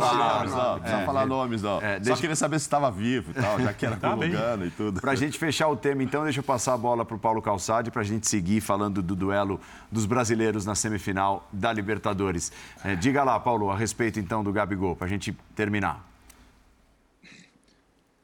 Bom, primeiro tem o lado de quem administra o futebol brasileiro. Né? O árbitro deu quatro minutos de acréscimo. A teve cera monstro, Bem isso lembrado. tem que ser considerado. A arbitragem foi padrão calamidade pública que é a arbitragem no Brasil. né? teve, teve de tudo, a gente mostrou parte. É. É, teve um lance do Vidal que ele. Vidal dá uma. Né? É, então, assim, tem, isso, isso, infelizmente, é um padrão da ruindade que ninguém tenta consertar. Porque, eu, claro que não dá para o CNM chegar e ele ir apitar. Mas você pode chamar esse árbitro, falar, oh, gente, ele errou aqui, aqui, aqui, aqui, aqui, e vai acontecer isso com ele. É isso que tem que se fazer. Não adianta apenas você vai lá dar uma geladeira no árbitro uma rodada e bota para apitar depois. E é uma determinação de comissão de arbitragem. Atenção, cera não será permitido. Mas o que, que ele, pode fazer? Ele pode dar amarelo para goleiro, ele pode expulsar goleiro, ele pode amarelar os jogadores. O Bini não gosta do amarelo, mas amarelo é para isso. O cara ficou na frente Eu da sei. bola, perfeito, está retardando o jogo, você pune, pune. Aí é o amarelo que você tenta beneficiar o jogo, a natureza do jogo, que é, é, é um jogo que o adversário vai tentar parar o tempo todo e você, como autoridade no campo, não pode permitir isso. E a outra é o tempo. Ao invés de quatro, você fala assim: vocês fizeram cera, né? Vou dar oito minutos, vou dar dez minutos. Acaba a cera, mas aí tem que vir de cima. Se isso não vier de cima, nenhum árbitro vai fazer, porque aí o de Cartola vai na CBF na segunda-feira reclamar dele, botar pressão no presidente, que bota no CNM que devolve para o árbitro. Então é tudo um sistema. O sistema tem que mudar. Atenção, a partir de agora, cera, nós vamos dobrar o tempo de acréscimo, ok? Tá? Ninguém vai reclamar. Acaba a cera. É melhor jogar dentro do tempo do que estender o jogo para 50 minutos. O sistema não resolve mudar. Esse é um ponto. O outro é o jogo, qualquer jogo, mas vamos falar especificamente do futebol. Isso é um jogo mental, não é um jogo físico. Ele é, o jogo está aqui, está aqui. Está aqui a habilidade, a técnica, a perspicácia, está tudo aqui, na cabeça do jogador. Né? O corpo só executa o que tem aqui dentro. Então, o Gabigol tem que aprender isso porque como adversário, o adversário vai usar de estratégia, de, de um expediente, que é tirar a cabeça do Gabigol do jogo. E o Gabigol sai do jogo frequentemente. Alguém precisa ajudá-lo. É o jogo é aqui. E você vai lá e desestabiliza o cara. Quem, o, o Abel fala muito disso, virou aquela frase dele, né? De estar tá com a mente sempre ali boa para o jogo.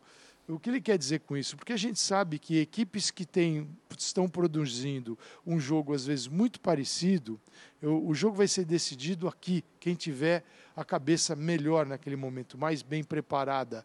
É isso que faz um time ganhar de outro num jogo muito difícil. Quando você está ganhando 5, 6 a 0, já era. Né? A sua, você já superou o adversário, você já diminuiu a capacidade de enfrentamento dele. Agora, quando é muito igual e o Flamengo vem aí provavelmente deve ir uma final de Libertadores, ele precisa estar bem. Se eu sou zagueiro adversário, jogador do meio de campo adversário, atacante, se eu sou gandula, eu vou, eu vou provocar quem dentro de campo? O Davi Luiz, Felipe Luiz, ou vou provocar o Gabigol? Pô, onde é que eu vou ter sucesso? 100% de sucesso. Né? É, verdade. Só para voltar ao tema rapidamente, se eu tivesse no meu antigo time, eu mandaria provavelmente o Mogli ou o André Pescarbona, o deles ficar em cima do Gabigol provocando o jogo inteiro. Aí. Acho que ia funcionar. Como é que são os nomes aí? Mogli o André Pescarbona. Acho que o Mogli é mais provocador, Mogli. o André Pescarbona é mais frio. É, é Mogli assusta um pouco mais. Mogli é terrível, cara, Ó, tem noção. Linha de passe é a nossa hashtag, você segue participando. Vamos falar agora da Libertadores e do confronto aberto desta terça-feira. Vitória do Furacão na partida de ida 1 a 0 Furacão que não terá Luiz Felipe Scolari o Felipão no banco de reservas, mas tem a vantagem de jogar pelo empate. Enfrenta o time do Palmeiras aqui em São Paulo. Palmeiras que segurou também a sua escalação no final de semana e até deixou dois pontos pelo caminho, ou então conquistou um ponto, depois de estar perdendo, foi buscar um empate e vai jogar por dois gols para se classificar sem a necessidade dos pênaltis. Era um discurso é, meio que único é, é, demais, mas era um discurso assim da maioria que o Palmeiras era favorito contra o Atlético Paranaense até por ser o time a, a, ser respeitado, é o bicampeão da América, é o time que tem é, o, o, o, técnico há tanto tempo, um técnico capaz e competente como é o Abel, é o líder do Campeonato Brasileiro e, e tudo mais. Né? Sem desrespeito nenhum ao Furacão, que inclusive teve três técnicos diferentes na Libertadores e esse, o atual, o Felipão, ainda não perdeu com o time. Mas depois da vitória por 1 a 0 do Furacão lá no Paraná, Mauro, você acha que a conversa é a mesma? O Palmeiras ainda é favorito para ficar com a vaga? Não, agora já não acho mais não. Ah, você quer que eu ponha 51 a 49, ok, bababá, porque assim... E ah, tinha que voltar um pouco mais vivo, voltou com uma derrota. Ah, não foi uma derrota enorme, mas voltou. Então achei que, assim, se volta um empate para jogar em casa, tem toda essa história, a gente fala de torcida, etc. Sempre ajuda. Agora acabamos de ver que a do Flamengo não ajudou contra o Ceará e tal, mas é óbvio que é melhor jogar em casa, Sem ajuda dúvida. muito. Mas Felipe com aqueles três zagueiros que deve colocar, mais uns quatro ou cinco na frente dos três. É, os alas só sobe um de cada vez e olha lá se vão subir, se faz linha de cinco. Acho que assim, um jogo difícil, muito difícil. Essa dúvida ainda, Veiga joga, não joga. Rony vai jogar centralizado, não vai. Acho que o Palmeiras tem. O Filipão não tem muito problema, ele sabe que ele vai fazer um jogo para empatar. Ah, se sobrar uma chance lá, para alguém sobrar uma bola lá na frente ou ainda ganhar de novo, ótimo. É, não é o mesmo jogo que ele veio aqui e ganhou com os reservas, é, é, outro, é outra coisa.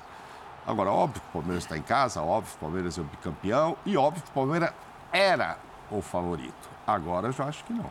Acho que esse placar deixou a coisa muito parecida. Eu, eu vejo o Atlético com condições, sim, de, de conseguir, através do Filipão, fazer um esquema difícil de ser passado, e, enfim, está muito no páreo também o Atlético. Acho que as coisas ficaram muito iguais. Eu esperava mais do Palmeiras no primeiro jogo lá, o que não aconteceu. Só para completar a informação, depois do Palmeiras fazer 3 a 0 contra o Cerro Portenho lá, no jogo de volta começaram Mike, Luan, Gabriel Menino, Wesley e Rafael Navarro entre os titulares. Ou seja, ele mesclou o time, uhum. pensando na temporada. Tudo bem, não tem o elenco à altura do elenco do Flamengo, mas ele mesclou o time, o que provavelmente ajudou até a pontuação que tem hoje no Campeonato Brasileiro. Certamente. É, acho o jogo duríssimo. Duríssimo.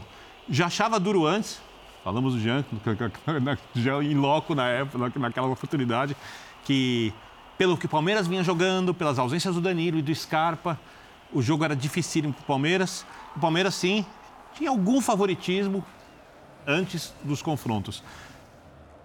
Ainda tem pouquinho, pouquinho, pouquinho, não é muito favorito. É, porque é um time mais testado. Mas é mais do que os meus 51, 51 49? 49? Acho que um pouquinho mais. É, um pouquinho mais. 55, 45, 55, 45. Palmeiras? É, 55 não dá para chamar de favorito, né? Eu, para mim, assim. Não, você tem mais chance que o seu adversário. Não, o favorito precisa ser uma coisa... O favorito então não é. Não, então não é. Não é 70 contra 30. Então não existe favorito. Acho que 70, 30 era Vamos falar de chance de vencer e não favoritismo. Perfeito. Você me convenceu. Favoritômetro do Birner tem margem de de 5 para mais ou para menos. Precisa passar dos 60, pelo menos, assim, 65. Está em igualdade de condições dentro da margem de erro. O que eu acho, o que eu acho que está acontecendo com o Palmeiras? É, eu acho que o jogo do Palmeiras é um jogo muito bem executado na parte coletiva. Um, para ser muito bem executado, precisa da parte física funcionando. O Abel disse que ela está bem, depois da última partida, para esse jogo. Então, tem as duas coisas principais. Tem a terceira coisa essencial, que é o questão mental, que o Paulo Cassad citava agora há pouco. O Palmeiras mantém um nível de concentração é, gigantesco durante grande parte da temporada. Esse nível de concentração caiu, o que é natural. Nenhum ser humano, nenhum time no mundo consegue jogar no nível de concentração que o Palmeiras teve, por exemplo, contra o Chelsea, para pegar uma partida aqui marcante, é, a temporada inteira. O City não consegue, o Real Madrid não consegue, o Liverpool não consegue, todas as equipes, porque são feitas por seres humanos. Quando você mentalmente se coloca a concentração lá em cima, é como se você estivesse carregando algo. Né? Algumas vezes é um prazer carregar, porque jogar no Palmeiras está muito claro que para os jogadores é um prazer, uhum. não é um peso. Estão muito felizes de jogarem no Palmeiras, né? nas entrevistas, nas declarações, na conversa sobre o Abel, isso fica muito claro, mas você não consegue manter o seu ápice o tempo inteiro. E o Palmeiras não está no ápice, isso é muito claro. Então, para mim, é, tem o cenário favorável, a torcida vai muito confiante para o jogo. E né? deu um show contra o Atlético Sim. no momento de maior dificuldade. Exatamente. Final. Né? Então empurrou o time. Ela, então... vai, ela vai treinada, ela vai tarimbada. É, é só, só para fazer uma comparação rápida para entender o que eu falo, é uma pressão muito positiva. Nem que o Palmeiras não consiga se classificar, é uma pressão muito positiva. Ao contrário do que a gente vai falar depois do São Paulo, quando a pressão é negativa, uhum. por conta da ausência de títulos há muitos anos. O Palmeiras não, o Palmeiras está vivendo um momento muito especial na sua história. E os jogadores não estão conseguindo a concentração dizer, no ápice. Eles estão concentrados, eles estão competitivos, o Palmeiras pode ganhar, mas não estão com concentração lá em cima. O jogo, se as coisas começarem a andar favoravelmente, joga essa concentração lá para cima. Ela impulsiona o que o Palmeiras tem de melhor e é esse crescimento nos grandes jogos. Se as coisas acontecerem favoravelmente. Se elas não acontecerem, passa a ser um jogo de superação. O que esse time do Palmeiras é capaz de fazer. Só que o time do Filipão também vem se superando em cada mata-mata, se classificando no limite, com gols no final, jogando um jogo que parece que ficou confortável para ele, liderados por um personagem para mim muito especial chamado Fernandinho, que é capaz de testar a arbitragem no limite, saber, ah, eu posso dar esse tipo de entrada, eu posso fazer esse tipo de provocação, eu não vou tomar o cartão vermelho, né? Eu vou irritar o adversário, eu tá vou. muito no limite, Está no limite e isso tá pode uma hora, limite, uma hora é. pode complicar. É, uma hora pode complicar, exato. mas eu acho que o time do Atlético exige que ele faça isso porque é um time tecnicamente uhum. inferior ao time do Palmeiras. Então o Palmeiras tem sim chance por tudo que fez esses, nessas últimas duas temporadas. Ninguém pode duvidar de um bicampeão da Libertadores. É, só que das três, das três semifinais que o Palmeiras vai disputar, é, eu acho que essa é muito diferente da outra, porque a primeira era um time crescendo contra o River, a segunda era um jogo de superação contra um time melhor, que era o time do Atlético. Uhum. Nessa, o Palmeiras chegou pela primeira vez como favorito antes dos dois jogos e agora ele está no momento que não é de alta total, está bem, mas não é o melhor momento na temporada. E tem pela frente um time que vai ser, entre aspas, o que foi o Palmeiras contra o Atlético Mineiro na última temporada. Você pode, você pode estranhar, você falar, peraí, mas o, o, o Atlético Paranaense não é o favorito, estão tendo dois resultados. Mas aí eu acho que a, você pondera a diferença da, da, hierarquia entre os elencos hoje, né? De, de, do próprio histórico. Você está falando de um, de um atual bicampeão da Libertadores decidindo em casa com o seu torcedor. Claro que isso é teoria, gente. O, o, jogo ainda é um jogo feito de episódios. Eu falei aqui que achava o Palmeiras muito favorito contra o Galo. E aí uma expulsão e esse favoritismo todo se esvai. O jogo fica difícil, você tem que correr atrás. Então, a gente está falando aqui de um cenário, mas claro. você pode tomar um gol com dois minutos de jogo, ficar 2 a 0 atrás no agregado e aí vira um desespero. Né? Então, Se obrigar o Atlético a sair de trás, né, por exemplo. É, acho que em cima disso que você está falando, eu vejo um Palmeiras atuando muito possivelmente. Eu pegaria como modelo, como exemplo daquilo que o Abel vai pedir.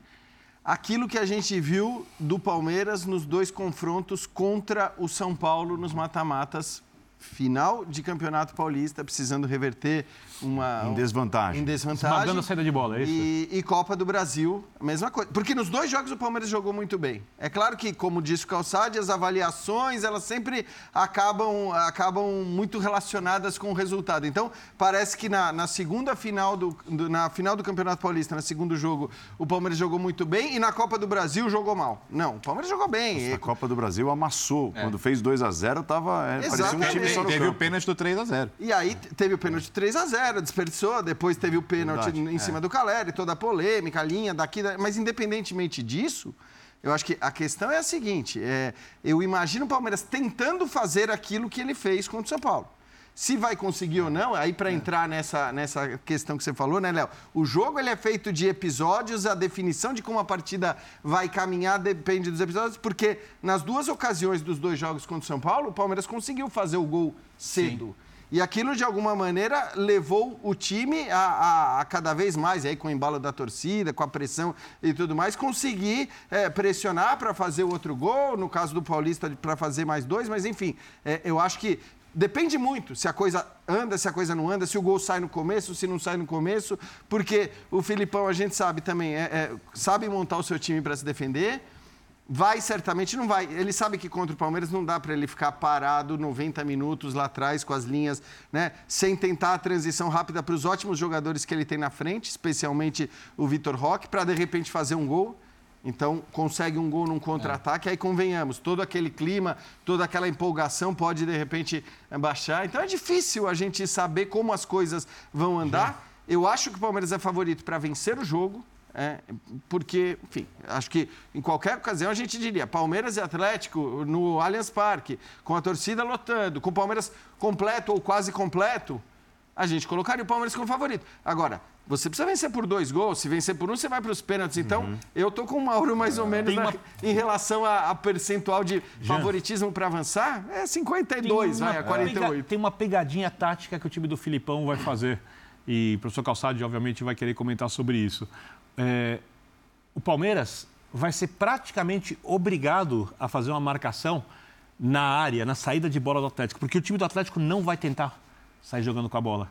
O Palmeiras adora fazer essa marcação alguns 15, 20 metros já frente da linha do meio de campo, rouba a bola ali. exemplos que eu citei. Pega a defesa aberta. Só que o Atlético não vai tentar, acho eu, sair dali com a bola. Ele vai fazer o lançamento longo o tempo inteiro posicionado para, na perda dessa bola, ter os jogadores marcando o time do Palmeiras. Isso praticamente obriga o Palmeiras a avançar bastante as suas linhas. E eu não sei o que acontece daí em diante professor Calçade, não sei se ele concorda comigo, ele vai poder falar sobre o isso. O já falou dos jogos que o Palmeiras fez muito bem é, foram sempre com abafas de 10, 15, 20 minutos, isso, 25 isso. no primeiro tempo. E aí os gols saíram. Só é. que isso. acontece o seguinte: contra o próprio Atlético Paranaense, ele fez tudo isso. Aí ele teve 33 ou é. 35 finalizações contra 10 do outro lado e Acho foi 2 a 0 para o Atlético. mais finalização. É. 35 e foi 2 a 0 para o Atlético. Exato. Então assim, é a estratégia, às vezes não dá certo. Você vai lá abafa, outros jogos ele abafa em 10 minutos já está 1 a 0 é, para ele. É, é o que o Léo falou, os episódios definem um e, jogo de futebol. E, e, nessa linha do que disse o Mauro, né, Calçade, é, o Atlético já tem dois exemplos, que foi ter segurado o Flamengo na partida de ida na Copa do Brasil, também sendo bombardeado muitas vezes. O Bento já tem dois é. troféus, o goleiro, né? É, quando segura, significa que ele agarrou e, pra caramba. E, e esse né? jogo que vocês acabaram de citar também, quando o Atlético vence o Palmeiras e, e, e, termina ileso, né? Sem levar gols também, a vitória por 2 a 0 aqui em São Paulo. O Xará. É, eu, assim, eu fico, a gente fica pensando, como o Birner, né? A gente fica pensando na, nas estratégias, né? Como é que virão os times. É, tava, com esse 1 a 0 né, acho que passa pela cabeça do Felipão. É claro que a gente também analisa a trajetória do Felipão como treinador e em circunstâncias parecidas como ele se comportou. E isso certamente o Abel Ferreira vai buscar. Como tentou fazer com o Gajardo quando enfrentou o River Plate lá atrás. É, conhecer profundamente quais as decisões do treinador adversário para determinadas situações e demandas do jogo. É, eu fico com a impressão de que neste jogo não será o Atlético exatamente como aquele no Maracanã, que não jogou por ter a vantagem, ele vai defender a vantagem. No Maracanã ele não defendia a vantagem, ele defendia era um 0 a 0 fora e, encarar, e encarava isso como vantagem, desde que ao final dos 90 minutos aquele uhum. fosse o placar de vitória ou empate. Agora ele já tem a vitória, ele já tem uma vantagem é, e ele precisa jogar também, porque senão vai ser um sufoco. O Palmeiras, tá, na minha visão, está se preparando para, nas suas estruturas, para ter a bola, obviamente, a maior parte do tempo, pressionar o Atlético, tentar encontrar os corredores para jogar, porque o Atlético vai, vai fechar muito a marcação né? vai ser um time muito compacto, fechado, e o Palmeiras precisa ter o quê? Ultrapassar essa última linha de marcação, ter infiltrações. Então eu imagino que o Abel Ferreira trabalhou muito isso, esse último terço do Palmeiras, porque é uma situação, pelo menos para o início do jogo, com certeza. A gente não imagina né, o Palmeiras contra-atacando o Atlético nos primeiros 15 minutos. Um contra-ataque, dois, três, que o Atlético do Felipão resolveu inovar, né, no estilo Filipão de ser, e vai arrebentar. E nenhum outro treinador faria isso, jogaria com um pouco mais de segurança. Claro que tem equipes que têm um modo diferente né, de jogar. Acho que o Flamengo hoje, se tivesse essa vantagem, jogaria. Não ficaria ali atrás, até porque você para botar. Você vai botar Everton Ribeiro, Arrascaeta, Gabigol, todo mundo para marcar, não faz sentido. Mas a estrutura do Atlético ela pode ser montada nesse sentido, então eu estou bem curioso para ver. Acho que o Palmeiras vai sair com uma velocidade, uma volúpia, uma vontade, um negócio assim, impressionante, até para trazer a torcida junto para jogar com ele. E o Atlético vai resistir, contra-atacar velocidade. Eu tenho dúvidas, é, é, difícil dizer, né, Birner? Assim, como que vai sair jogando? Vai sair por baixo, com a pressão, com o Palmeiras pressionando? É uma loucura. Mas vai o que? Esticar aleatoriamente. E quem ganha é essa bola lá em cima? Porque nem sempre vai ganhar as bolas. É. é a primeira Gustavo bola. Gomes vai deitar e rolar ali. É isso. Então, é, aí o, como é que faz o Atlético, né? Para o Atlético tem, tem que ter alguém para parar isso, para ser o cara para manter a bola ali. E não é fácil. Então, é, é uma. Estrategicamente falando, eu acho que é um jogo muito rico. E eu espero que essa seja a, a opinião da, de todos nós ao final da partida. Mas o favoritismo acho que está igual. Se, olha, dizer que, para mim, estabelecer que o Palmeiras tem 50% de chance já é, um, já é dar um favoritismo. Porque Isso, mesmo é. jogo, perdendo, né? tendo uma desvantagem, Exato. ele tem 50%. É, é, já é uma é, é olhar para o Palmeiras de uma forma sim com uma certa veemência, né? Falar, pô, esse time vai, vai conseguir. É, ser um jogaço. Espero, né? Vou torcer por isso. É, só, um, só, um, ponto sobre tá. o jogo do, do, do Maracanã, que eu acho que é um exemplo perigoso porque não foi um jogo em que o Atlético defendeu particularmente bem. Para o goleiro ser protagonista, para o Flamengo ter muita chance. Então, assim, não é um 0x0 de bom exemplo. Porque é. foi um jogo em que se concedeu muito ao adversário. Claro. Se o Palmeiras conceder muitas chances ao Palmeiras, é muito difícil que não leve gol. O Atlético. É, é, isso, o Atlético, perdão. É, é, isso. É isso. Se você tem três jogos como aquele, dificilmente é. você vai ficar os três eh, sem Já foram dois, né? Exatamente. Terceiro troféu pro Bento. Não dá. É, a opinião dos nossos comentaristas você terá logo depois do jogo, com as entrevistas, com, com tudo aquilo que você está acostumado já. A Casa da Libertadores abre as portas para o linha de passe logo depois, nessa terça-feira, de Palmeiras e Furacão. Vive uma semana decisiva Paulo. o São Paulo. Vai jogar na quinta-feira. Oi, chamou, Paulo? Só para. A gente vai mudar de assunto, só para. Esse Atlético que a gente tentou aqui desenhar depende muito também de Scarpa e Veiga. Sim, sim. Dependendo da escalação do é. Palmeiras, é, modifica um pouquinho. Não a escalação, acho que o Felipão não vai. O Felipão não vai escalar em função da presença de um ou outro jogador, mas muda muito a capacidade do Palmeiras de se associar, de jogar por dentro, que é onde o Atlético vai ter muita gente. Então, só para registrar isso, porque é um, é um fator fundamental para as decisões que serão tomadas na partida. Perfeitamente. Eu ia dizendo que o São Paulo joga uma semana decisiva também, joga a possibilidade de chegar a grande final da Copa Sul-Americana, mas, claro, se preocupa com o brasileiro, se preocupa com o futebol que não tem conseguido apresentar. Arrancou um pontinho lá do Cuiabá, com um homem a menos, a base da superação, com muita raça e tudo, mas mais uma vez não agradou. Inclusive, Rogério Ceni chegou a discutir com, com um torcedor do São Paulo e falou depois do jogo sobre a realidade do São Paulo em 2022. A ansiedade do torcedor, ela vem de 10 anos, sem um título de de maior expressão, um título internacional, sem chegar numa, numa final internacional. Eu acho que isso gera ansiedade, gera cobrança. As pessoas elas não, elas não fazem, e eu acho que é de direito, o torcedor é emotivo, né? É de direito ele, ele não olhar a situação geral do clube. Ele quer ver, ele quer ver o, o título acontecer, a vitória, né?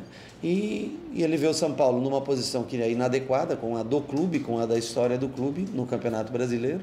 Mesmo estando em duas semifinais, vê duas derrotas acontecerem nos seus primeiros jogos, eu acho que fica é, querendo, mais ansioso ainda pelo título.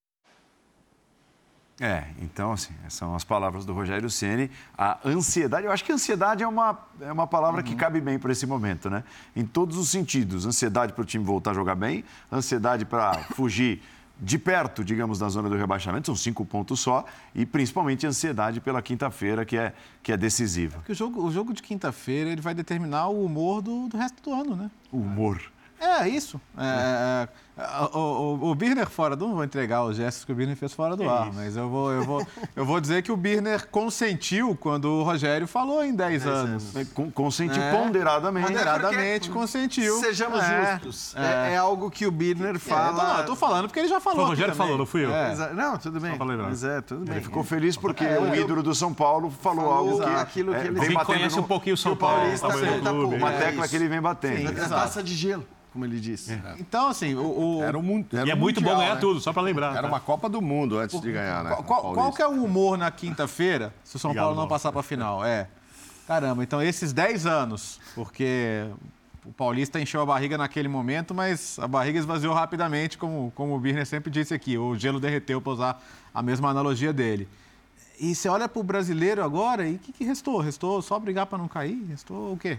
Né? Então, de, de, de, um ano que, tudo bem, ninguém esperava o São Paulo brigando pelo título brasileiro, mas vai ser isso? Quer dizer, de novo, vou esperar quanto tempo mais, né? Então, acho que o que o Rogério coloca é isso. É óbvio que ele tem as questões dele. Eu acho que na, na, na quinta-feira, por exemplo, quando ele mexeu antes do intervalo, foi uma coisa meio sem sentido. É, é, ele tem os problemas dele também. Mas, de fato, esse time carrega contas que não são só desse time. O que não muda o fato que quinta-feira é muito grande, cara é muito grande. Então é muito grande. É muito grande. O São Paulo é muito grande. É muito grande. É, é, é, é assim, é, às vezes é um eufemismo assim, ah, é o jogo do ano e tal, é um exagero, um hipérbole, eu queria dizer, mas não, é o jogo do ano mesmo. É, é, é um dos maiores jogos do São Paulo dos últimos anos. Vou, vou, tirar a parte da gestão que a gente vai falar depois. Vamos falar tá. só do campo. Se o São Paulo ganhar a Copa Sul-Americana, a temporada do São Paulo é uma temporada boa. Sim. Agora, se não ganhar, ela, é, ela não tem meio termo, ela é ruim, é porque ela. É aí você olha aí você Ou ganhar a Copa do Brasil, que é muito improvável. Sua... Ah, bom, é que eu já não estou contando com isso, mas isso. se você sair da, da Sul-Americana na quinta-feira e olhar para a tabela, você fala, não é possível, gente. Aí, por, até porque, tudo bem, ah, o São Paulo não tem elenco para ser campeão, mas olha para cima, olha alguns times que estão acima de você na tabela. É, e eu acho né? que tem, tem um outro peso aí, que é, com todo respeito e com todos os méritos que teve o Atlético Goianiense é, no primeiro jogo, porque mereceu vencer, poderia Sim. ter vencido por mais, inclusive, mas tem o fato de que você não está sendo eliminado exatamente pelo Flamengo, como está é. acontecendo na Copa do Brasil, como deve acontecer na Copa do Brasil. Porque você ser eliminado pelo Flamengo, jogando inclusive a bola que o São Paulo jogou no primeiro jogo contra o Flamengo é, aqui em São Paulo, Eu acho que, assim, você olha para essa eliminação de uma maneira. Claro. Agora, você olha para uma eventual eliminação contra o Atlético Goianiense, com o que foi a primeira partida, isso tem um peso muito maior. Isso causa uma revolta, um incômodo muito maior. É, e eu acho que quando o Rogério Ceni toma a decisão de inverter completamente a lógica que ele mesmo tinha anunciado, e já disse aqui que eu concordo com a inversão que ele fez, porque a lógica dele era no começo da temporada. Cara, a gente vai jogar pelo brasileiro, uhum. porque no brasileiro o São Paulo precisa voltar à Libertadores, que é o lugar do São Paulo. Tal. Sempre é um discurso que fazia sentido, né? Se você considerar a dificuldade de ganhar a Copa do Brasil com três elencos muito mais poderosos do que o São Paulo, pelo menos três times mais poderosos que o São Paulo. Mas aí ele viu a Sul-Americana que, convenhamos, assim na hora que você olha para a definição das semifinais. É, ela vai se oferecendo. É, é né? isso. Você fala, cara. Aí virou. Sabe aquele papo do torcedor do virou obrigação? É, e, tá e até em relação à vaga na Libertadores, né? Sim. É, é claro. Vira um caminho mais atrativo, com mais título, atraente, mais fácil. Exato. Com o título que o próprio Rogério acaba de colocar como um título maior do que o estadual e de fato ele tem razão. Em relação ao estadual, acho que não tem discussão. Eu só acho que a Copa do Brasil é maior. Agora, é, em relação ao estadual, a Sul-Americana é maior. Então, é, você tem a chance de ser campeão e conseguir a vaga na Libertadores. E aí, por isso, eu concordo com o Birner que se você consegue as duas coisas, ganha um título e vai para a Libertadores, que era o plano inicial do Ceni, a temporada está ótima. Só me surpreende um pouco, e aí acho que tem a ver com, como disse o Ceni, a emoção do torcedor, a revolta, né, a frustração depois do que foi o primeiro jogo, esse sentimento de muita gente, inclusive de gente da imprensa, falando que não, realmente, agora já foi, agora é só um milagre. Pera lá. O São Sobre Paulo, a classificação? O São Paulo precisa ganhar de 2 a 0 do Atlético Goianiense em São Paulo para levar para os pênaltis. Ou três, que é difícil, estou de acordo que é difícil, mas daí é você dizer que já era, assim, eu acho uma loucura, eu acho Ao uma dizer insanidade. que já era, claro não, Jean, mas tem... posto isso, eu ia te dizer, é isso mesmo, vai salvar o ano, vai ser maravilhoso, ganhar um título que não se esperava no começo da temporada, não se esperava, foi, foi se apresentando. Mas posto isso, fazer três vai ser muito difícil. Eu não acho assim. A gente teve um exemplo do Corinthians, que foi a mesma coisa. É outro contexto, né? É, o Corinthians estava mais bem preparado para esse jogo, emocionalmente, para a volta, do que vai estar o São Paulo. É outro contexto mesmo. O São Paulo está pior de cabeça. Fazer uma pergunta... O técnico brigando com o torcedor. O Corinthians não tinha nada fazer disso. fazer uma pergunta que acho que embala ah. seu argumento. Você responde, pode. Não, claro. É, são diferentes, mas, por exemplo, é óbvio que a semifinal da Libertadores ela era no mínimo 5 mil, 50 mil vezes maior do que a semifinal da Copa Sul-Americana. É. Quem você acha que entra mais pressionado em campo, o Palmeiras ou o São Paulo? São Paulo. Só para você ver o contexto como muda em relação ah, ao jogo contra o Corinthians. Agora tem um é, ponto para é, mim. Por conta dos 10 anos. O ambiente é no estádio, então- pré-jogo, ele vai ser muito, muito de abraço. Muito favorável. Muito favorável. Muito, favorável. muito de, de, apoio. Muito favorável. É, desde recepção ao ônibus, de, de intenso, público, é. intenso. Intenso. É. Se, se, sair, meu amigo, aí é outra coisa. Aí vai ter boi do Piauí até não poder mais. É. Mas, mas antes do jogo, o, apoio é, é incondicional. Viu? E não acho que esse apoio se transforme em crítica em vaia é. rapidamente. Será, hein? No, rapidamente, eu, eu tenho dúvida. Eu não consigo Durante imaginar jogo, a 15, 20 minutos é. a torcida já invertendo a dinâmica. Pode ser que aconteça no intervalo, se o jogo está muito ruim, o São Paulo não cria nada, aí pode ser que você tenha vaias tal. Mas eu não acho que, é, pela importância do jogo mesmo, que tem isso, né? Torcedor em geral também tem muito essa coisa do, é, de entender aquele momento. Então, muitas vezes, num clássico contra um rival gigante, você não dá o gostinho para a torcida rival de te ouvir vaiar o seu time, ou xingar os jogadores, ou o que quer que seja. Não é o, o caso desse jogo especificamente, mas acho que o torcedor entende o peso e a importância desse jogo. Então, se, se vierem as críticas, eu acho que elas vão demorar um pouquinho mais. Não acredito que com O torcedor 15, entendeu minutos... a derrota para o Flamengo.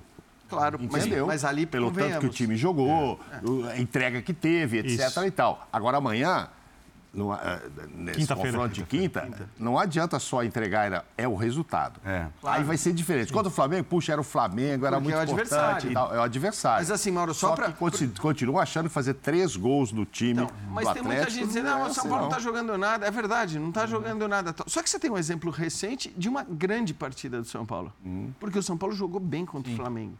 São Paulo. Só que era o Flamengo do outro lado. É o time que você bobeia uma, duas vezes, o cara te mete um, dois não, gols. A bola não vinha entrando, é assim. segundo o Rogério. Até que estava então, assim, jogando bem, a bola não estava entrando São em Paulo outros tem jogos. tem exemplo recente de uma boa atuação que pode ser o suficiente. Agora, Paulo, é... até, até que ponto o trabalho do Rogério Ceni em 2022 como comandante do São Paulo deve ser avaliado por conta do resultado, já que a gente até passou por isso no começo do programa, né? O resultado, tal, que dita muitas avaliações, dependendo do resultado da quinta-feira. Olha, Paulo, é claro que o resultado, a gente comenta resultado, o resultado da segunda-feira, da, daqui, da, da semana agora, é, ele vai ser crucial para uma série de coisas. Né? O São Paulo vai para uma final e aí reacende, traz todo mundo de volta, ou vai ser aquela frustração geral. Agora, é, responsabilizar tudo o que acontece no São Paulo e em termos de resultado, é, responsabilizar apenas o trabalho do Rogério Ceni, eu acho uma tremenda injustiça. É, eu digo, costumo dizer sempre que clubes adoecem também. E o São Paulo é um clube doente faz muito tempo mas muito tempo. Claro que no mundo das comparações, o São Paulo toma desses, muitas decisões equivocadas, como os muitos de seus concorrentes e seus rivais, e rivais que ganham títulos fazendo tudo errado, e o São Paulo fazendo tudo errado não ganha. Então aí vai se olhar para aquele que está né, tá devendo tudo, deve a vida, como São Paulo, não tem dinheiro, vive numa situação difícil, mas que conquista títulos. E o São Paulo não consegue. Então, atribuir ao Rogério, eu acho uma covardia. E também, se pegar o São Paulo, nas condições atuais. Você pode trazer o treinador que você quiser escolher, pode escolher o treinador e achar que também esse treinador vai transformar o São Paulo numa equipe multicampeã, também não vai. Não vai. Então, se o, tra o, o, o, trabalho do Rogério, se olhar para a classificação no Campeonato Brasileiro, ele não é bom. Se imaginar uma semifinal de, de Sul-Americana, ele é bom. Agora, tem que passar, porque senão tudo vai ruir. Mas eu não, não acreditaria tudo assim como responsabilidade do Rogério, porque o São Paulo tem muitos problemas. E o Rogério, por ter uma vida no São Paulo, eu, eu brinco e digo que um daqueles, daqueles né, daquelas colunas lá que sustentam o Morumbi, uma deveria chamar Rogério Ceni, porque está uhum. segurando aquele negócio lá, porque ele tem história para segurar o Morumbi, né? Ele fez muito lá no estádio, fez para o São Paulo, fez pela carreira dele. Então, o Rogério conhece como ninguém o São Paulo. Se você perguntar para ele numa conversa talvez mais privada e tranquila, ele vai te dizer todos os erros de São Paulo. Agora, ele não pode mudar isso. Ele é funcionário de São Paulo. E como torcedor de São Paulo que ele é, deve doer a beça mas não tem para onde fugir. Então, tudo, a tua pergunta, voltamos para o início, né? Está vinculada ao resultado. Será magnífico, fantástico, estar tá numa final, pode ganhar um título, se passar. Se não passar, é tudo uma porcaria. Infelizmente, futebol de São Paulo e tantos outros vive assim. Não sei até quando, mas não é legal. E hoje mais cedo, né, Vitor Birner, para acalentar ainda mais essa semana. Houve um protesto de alguns torcedores em frente ao CT. Nós temos as imagens por conta do que está acontecendo na noite dessa segunda-feira. A votação sobre reeleição ou não, se será ou não permitida, mudança ou não do estatuto. Quer dizer, é, é o São Paulo fervendo também administrativa, politicamente. É, o, o futebol do São Paulo é melhor do que o sistema político do clube. O sistema, eu não vou nem falar das pessoas. É, e as pessoas se iludem muito com a questão dos títulos, caso o São Paulo ganhe, porque eu vou citar aqui o Cruzeiro, duas vezes seguidas campeão da Copa do Brasil. Vocês viram o que aconteceu depois. Então, o campo pode enganar aquilo que acontece. Esse, protesto, esse protesto está meio micho, tá? Só que eu falei protesto. Esse protesto está meio michinho. É, então, então, assim, é, é, eu não sei quantas pessoas foram, se foram poucas ou se foram muitas, mas eu acho que pouca gente concorda, posso estar equivocado, com a mudança estatutária permitindo a reeleição já nesse mandato do cargo de presidente do clube, seja é, o Casares usando essa prerrogativa ou não, na próxima, na, caso ela seja aprovada pelo Conselho, depois tem que passar pelos sócios. Hum. Para mim, a grande questão que mostra como é a política do São Paulo, o sistema do São Paulo, é, apodrecido é, politicamente, e aí não estou falando das pessoas, mais uma vez, estou falando do sistema, para deixar bem claro, tá? Eu não imagino, por exemplo, o Palmeiras, numas vésperas de uma semifinal de Libertadores, votando uma mudança estatutária. Eu não imagino o Flamengo, às vésperas de uma semifinal de Libertadores, votando uma reforma estatutária. Por quê, Bini? Eu, eu imagino, eu cara. Não imagino, eu, imagino, eu não imagino. Qualquer clube com, eu não imagino, um eu não sistema imagino. associativo no Brasil, eu consigo imaginar não, as maiores não, atrocidades. Não, porque eu acho que até no sistema associativo, é. que eu concordo com você, é um sistema obsoleto, Sim. até nas equipes que estão ganhando, é, e o sistema associativo, por exemplo, bem feito, pode melhorar o São Paulo, mas nunca vai tirar do São Paulo o potencial que tem. Uhum. É, as pessoas têm alguma noção em algum momento. E eu acho que essa noção no São Paulo não existe. Uhum. A questão do São Paulo, quando se fala do Rogério, não é discutir se o Rogério está acertando ou não, porque o Rogério tem muito mais acertos do que erros e eu concordo totalmente com o Calçade quando diz que ele está sustentando aquilo. Está uhum. falando aqui alguém que entendeu e aprovou a saída do Rogério em 2017, na outra, na outra passagem pelo clube, quando ele foi técnico pela primeira vez, que eu não gostei do trabalho. Dessa, eu acho que o trabalho é bem feito, com erros ou não, ou não, ou acertos, como você quiser avaliar durante os jogos, o trabalho no geral é bem feito tanto tático quanto da gestão dos jogadores. Porque o São Paulo não pode, e aí não tem a ver com essa diretoria, tem a ver com essa diretoria, tem a ver com a diretoria anterior, uhum. tem a ver com outras diretorias, chegar nesse momento da temporada e ter um time tão pior individualmente se comparado, por exemplo, ao Palmeiras, uhum. pegar um rival do Estado. O São Paulo tem um pouco mais de torcedores do que o Palmeiras. Então, o São Paulo tem um mercado que dá chance ao, ao São Paulo de competir com o Palmeiras cabeça a cabeça pelos melhores jogadores. Mas a diferença de gestão desde quando o Paulo Nobre, que reergueu o Palmeiras, é, é, o que aconteceu no Palmeiras administrativamente até lá e o que aconteceu no São Paulo desde então, levaram o São Paulo e o Palmeiras a uma condição completamente antagônica. O Palmeiras protagonista no continente e o São Paulo lutando na semifinal para passar pelo Atlético Goianiense na Copa Sul-Americana. Uhum. Então, é, não adianta, se o São Paulo quer resolver as questões do clube, que é a melhor do clube, olhar para o treinador ele está jogando contra aquilo que está funcionando, mais ou menos. Aqui todo mundo falou que ninguém esperava o São Paulo indo tão longe nas Copas. O São Paulo foi bem até agora nas Copas. E deixando de olhar para aquilo que tem feito o São Paulo ficar numa distância enorme para a concorrência dos times que estão à altura dele quando a gente fala de grandeza no futebol brasileiro. Eu acho que essa é a grande questão do clube. E essa questão do, da mudança estatutária agora é um símbolo disso. Não sei se vai ser aprovada, se vai ser reprovada, tem que passar, repito, pelos sócios depois, mas não tem cabimento você discutir as vésperas, discutir as vésperas de uma semifinal de Copa Sul-Americana dos Jogos do Ano do São Paulo, se você vai ou não mudar o estatuto para reeleger o presidente. É uma maluquice, cara.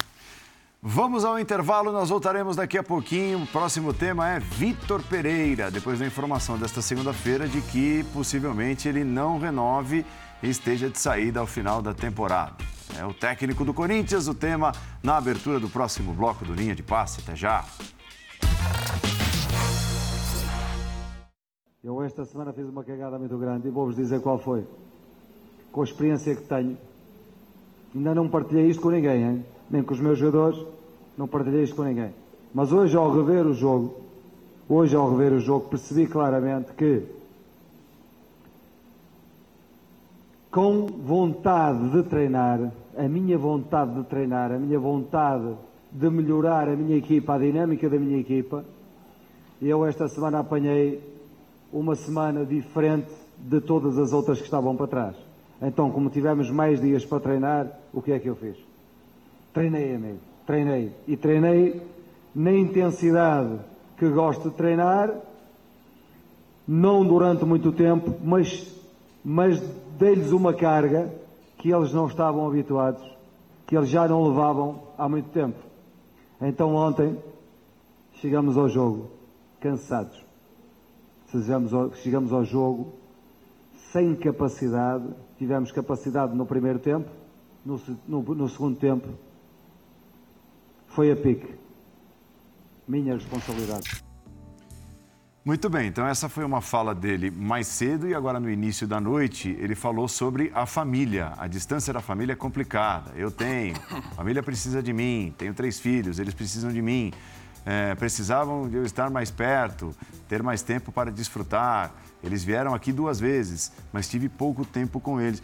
É, é até um papo que vai na direção da renovação do contrato do Abel Ferreira, é né? Aquela coisa e tal. É, é, a mulher, se vinha mulher, se não vinha mulher, com, com filhos também.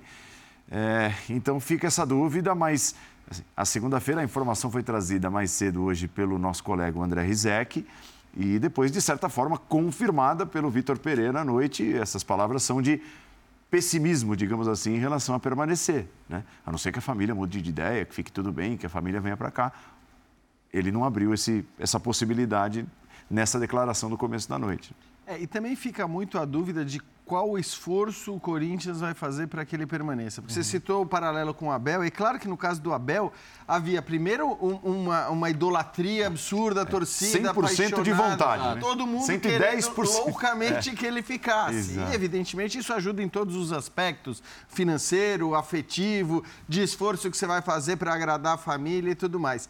Não sei se hoje o Corinthians tem essa intenção. Eu acho que, já falei, acho que muito mais pelo que ele pode fazer do que pelo que ele fez até agora, seria muito bom para o Corinthians que o Vitor Pereira permanecesse para a próxima temporada. Repito. De acordo. Muito mais pelo que ele pode fazer do que pelo que ele fez até agora.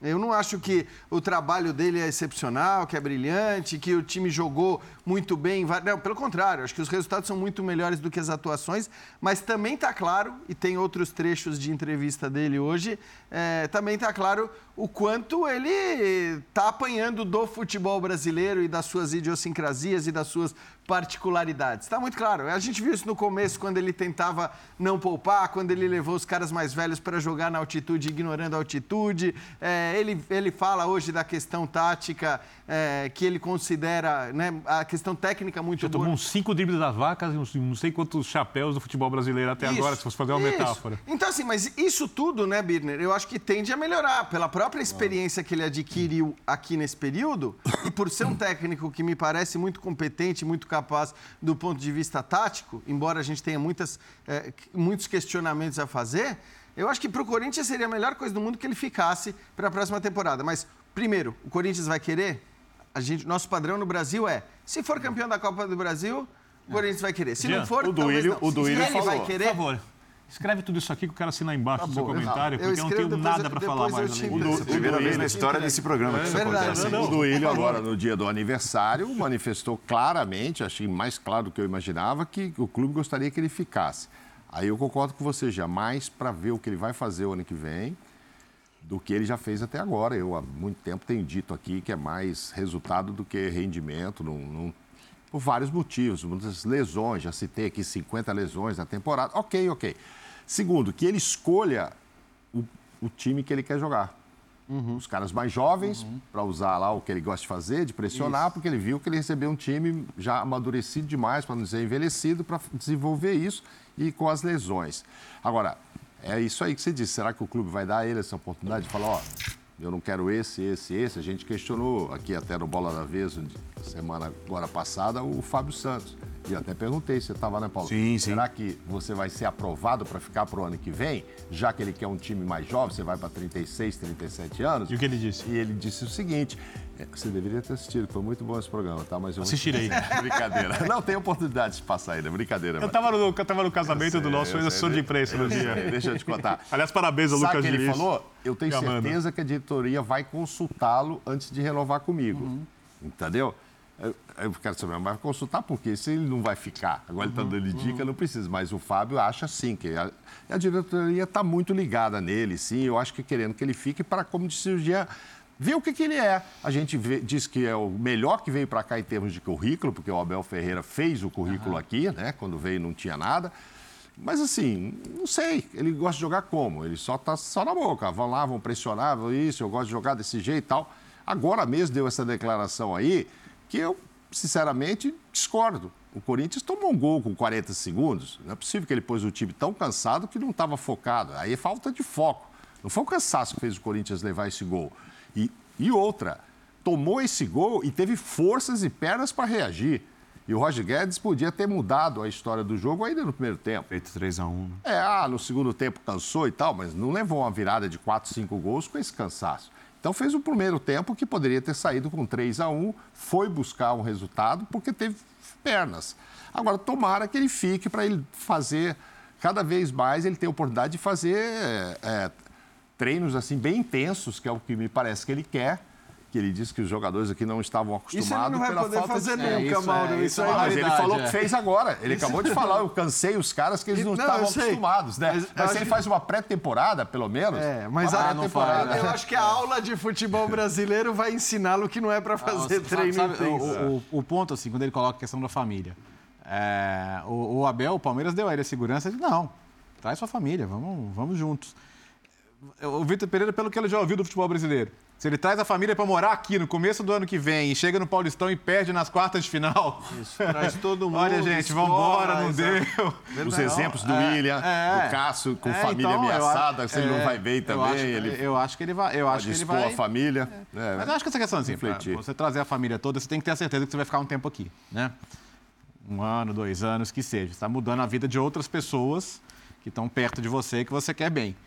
Então, é, ele tem essa convicção? É, ou, né, Bertozzi, você também, para compensar esse eventual incômodo, você põe uma cláusula de rescisão nas alturas. então. Quer dizer, Mas é. a questão dele parece ser querer ganhar campeonatos, não, é. Não, não, sim, mas é não é que eu estou dizendo assim, que prioridade. esse é um ponto que o Léo está falando. Ele já sacou, na aula de futebol brasileiro que ele tomou nesse tempinho que ele está aqui, ele já sacou que se de repente ele não ganha o campeonato estadual, por mais bizarro que isso possa parecer, o cara não continua. E às vezes Então, fala que assim, precisa voltar para a família, né? Jean, e vai para a Turquia, vai para a Grécia. Não é que vai jogar na Espanha ali, atravessar só de.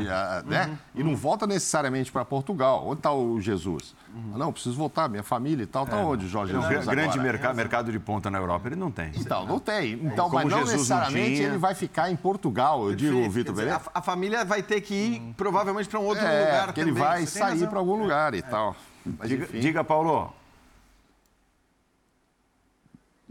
Olha, eu, assim, o ambiente interno e o externo, é, o externo é igual para o Vitor Pereira e para o Abel Ferreira, que é essa confusão que é o futebol brasileiro. Agora, o interno, o Abel conseguiu identificar rapidamente e o clube também, porque o título foi imediato. Né? O Abel chegou, estreou dia 5 de novembro, no final de janeiro ele era campeão da Libertadores. Então, assim, ó, o impacto do trabalho dele já era fenomenal. E ele sentiu firmeza. Ele sabe que o, o externo, que é a, a nossa organização, trabalha contra qualquer bom trabalho, qualquer boa execução no dia a dia. E ele, sim, internamente ele sentiu confiança. Eu acho que o, o Vitor Pereira percebeu a bagunça, mas de repente são duas, né? O dia a dia é pesado e é um desequilíbrio, né? Que, que tipo de segurança vão dar para ele? E eu falo em segurança não do contrato. Ele pode pôr no contrato lá a cláusula, se o Corinthians quer mesmo que ele fique lá, dois, três milhões de euros foi mandado embora e se for tá bonito. É, vai demorar um tempo para receber, vai na FIFA e recebe. É assim que funciona. Mas ele está vendo que não, não tem futuro esse negócio. Né? Então ele prefere voltar, fica seis meses parado e depois ele vai buscar um, na janela lá do verão um clube para trabalhar. Agora, para mim, sim, eu entendo quando ele fala que o time, que ele ele estava dizendo que ele errou na carga e não no volume, que é o grande segredo para qualquer treinador, né? Você treinar com o tamanho, o, a- o, o volume é o tamanho do seu treino e a carga é a intensidade do seu treino. É, e ele se empolgou, né? Com uma semana livre, realmente é para se empolgar mesmo. É, uma semana livre, poxa, né? De quanto, quanto tempo ele não tinha uma semana? E Eu acho legal ele falar isso, porque dificilmente um treinador vai admitir que errou alguma coisa. A gente, nós não estamos acostumados a ouvir isso de nenhum treinador. Olha, errei aqui, errei ali. E ele não é a primeira vez que ele faz. Isso eu acho positivo. Segundo, é, dentro desse ponto de vista físico, o Corinthians chutou a primeira bola ao gol no segundo tempo aos 40 minutos. No segundo tempo foram duas e a primeira a partir dos 40. Então o Corinthians passou 40 minutos sem dar um chute sequer ao gol. Quer dizer, não conseguiu produzir nada. Tá bom, vou olhar pelo ponto de vista físico. Só que para mim a questão é outra. Na hora que ele vai usar o banco, eu vou relatar aqui o que aconteceu. Sai Ramiro, entra Cantilho. Sai Matheus Vital, entra Gustavo Silva. Sai Rony, entra, sai Juliano, entra Rony. Então, assim, as mudanças não foram mudanças que impactaram diretamente no jogo. A do Inter, logo quando vem com Alan Patrick para o segundo tempo, tem um impacto gigantesco. E o Edenilson entrou dois minutos antes do gol. Então, o Inter e o Mano, quando o Mano mexia, ele levava para o jogo uma expressão.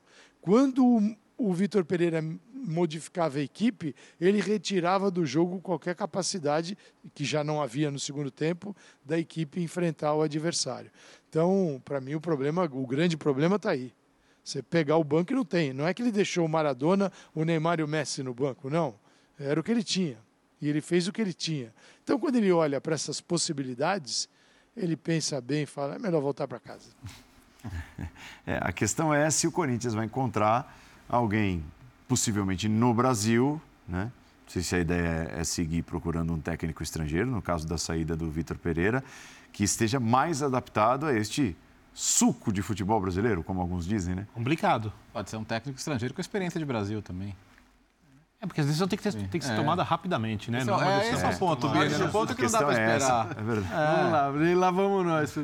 Não, mas assim, eu acho que esse é um ponto, né, Paulo, que é, vale, valeria para todo técnico que é demitido, que é você ignorar aquilo que o cara já adquiriu de conhecimento a respeito do elenco, dos jogadores, no Sim. caso do Vitor Pereira, do contexto do futebol brasileiro, né? Então é, é uma coisa que, em geral, não se, não se leva em consideração quando você demite um técnico e ignora o fato de que um outro técnico que não conhece aqueles jogadores, que não conhece a, a possibilidade de utilização do, do elenco, vai levar um tempo para ter isso. No caso do Vitor Pereira, para mim está muito claro que do ponto de vista tático, ele até falou muito disso hoje numa entrevista que deu, né, falando que acha o futebol brasileiro pobre do ponto de vista tático, e ele tem o direito de falar isso, mesmo sendo um estrangeiro, ele tem o direito de falar. Né? Ele falou que considera tecnicamente o futebol brasileiro muito bom, mas que taticamente ele acha que, que, que o futebol brasileiro é pobre. E eu, eu acho, inclusive, que ele tem razão.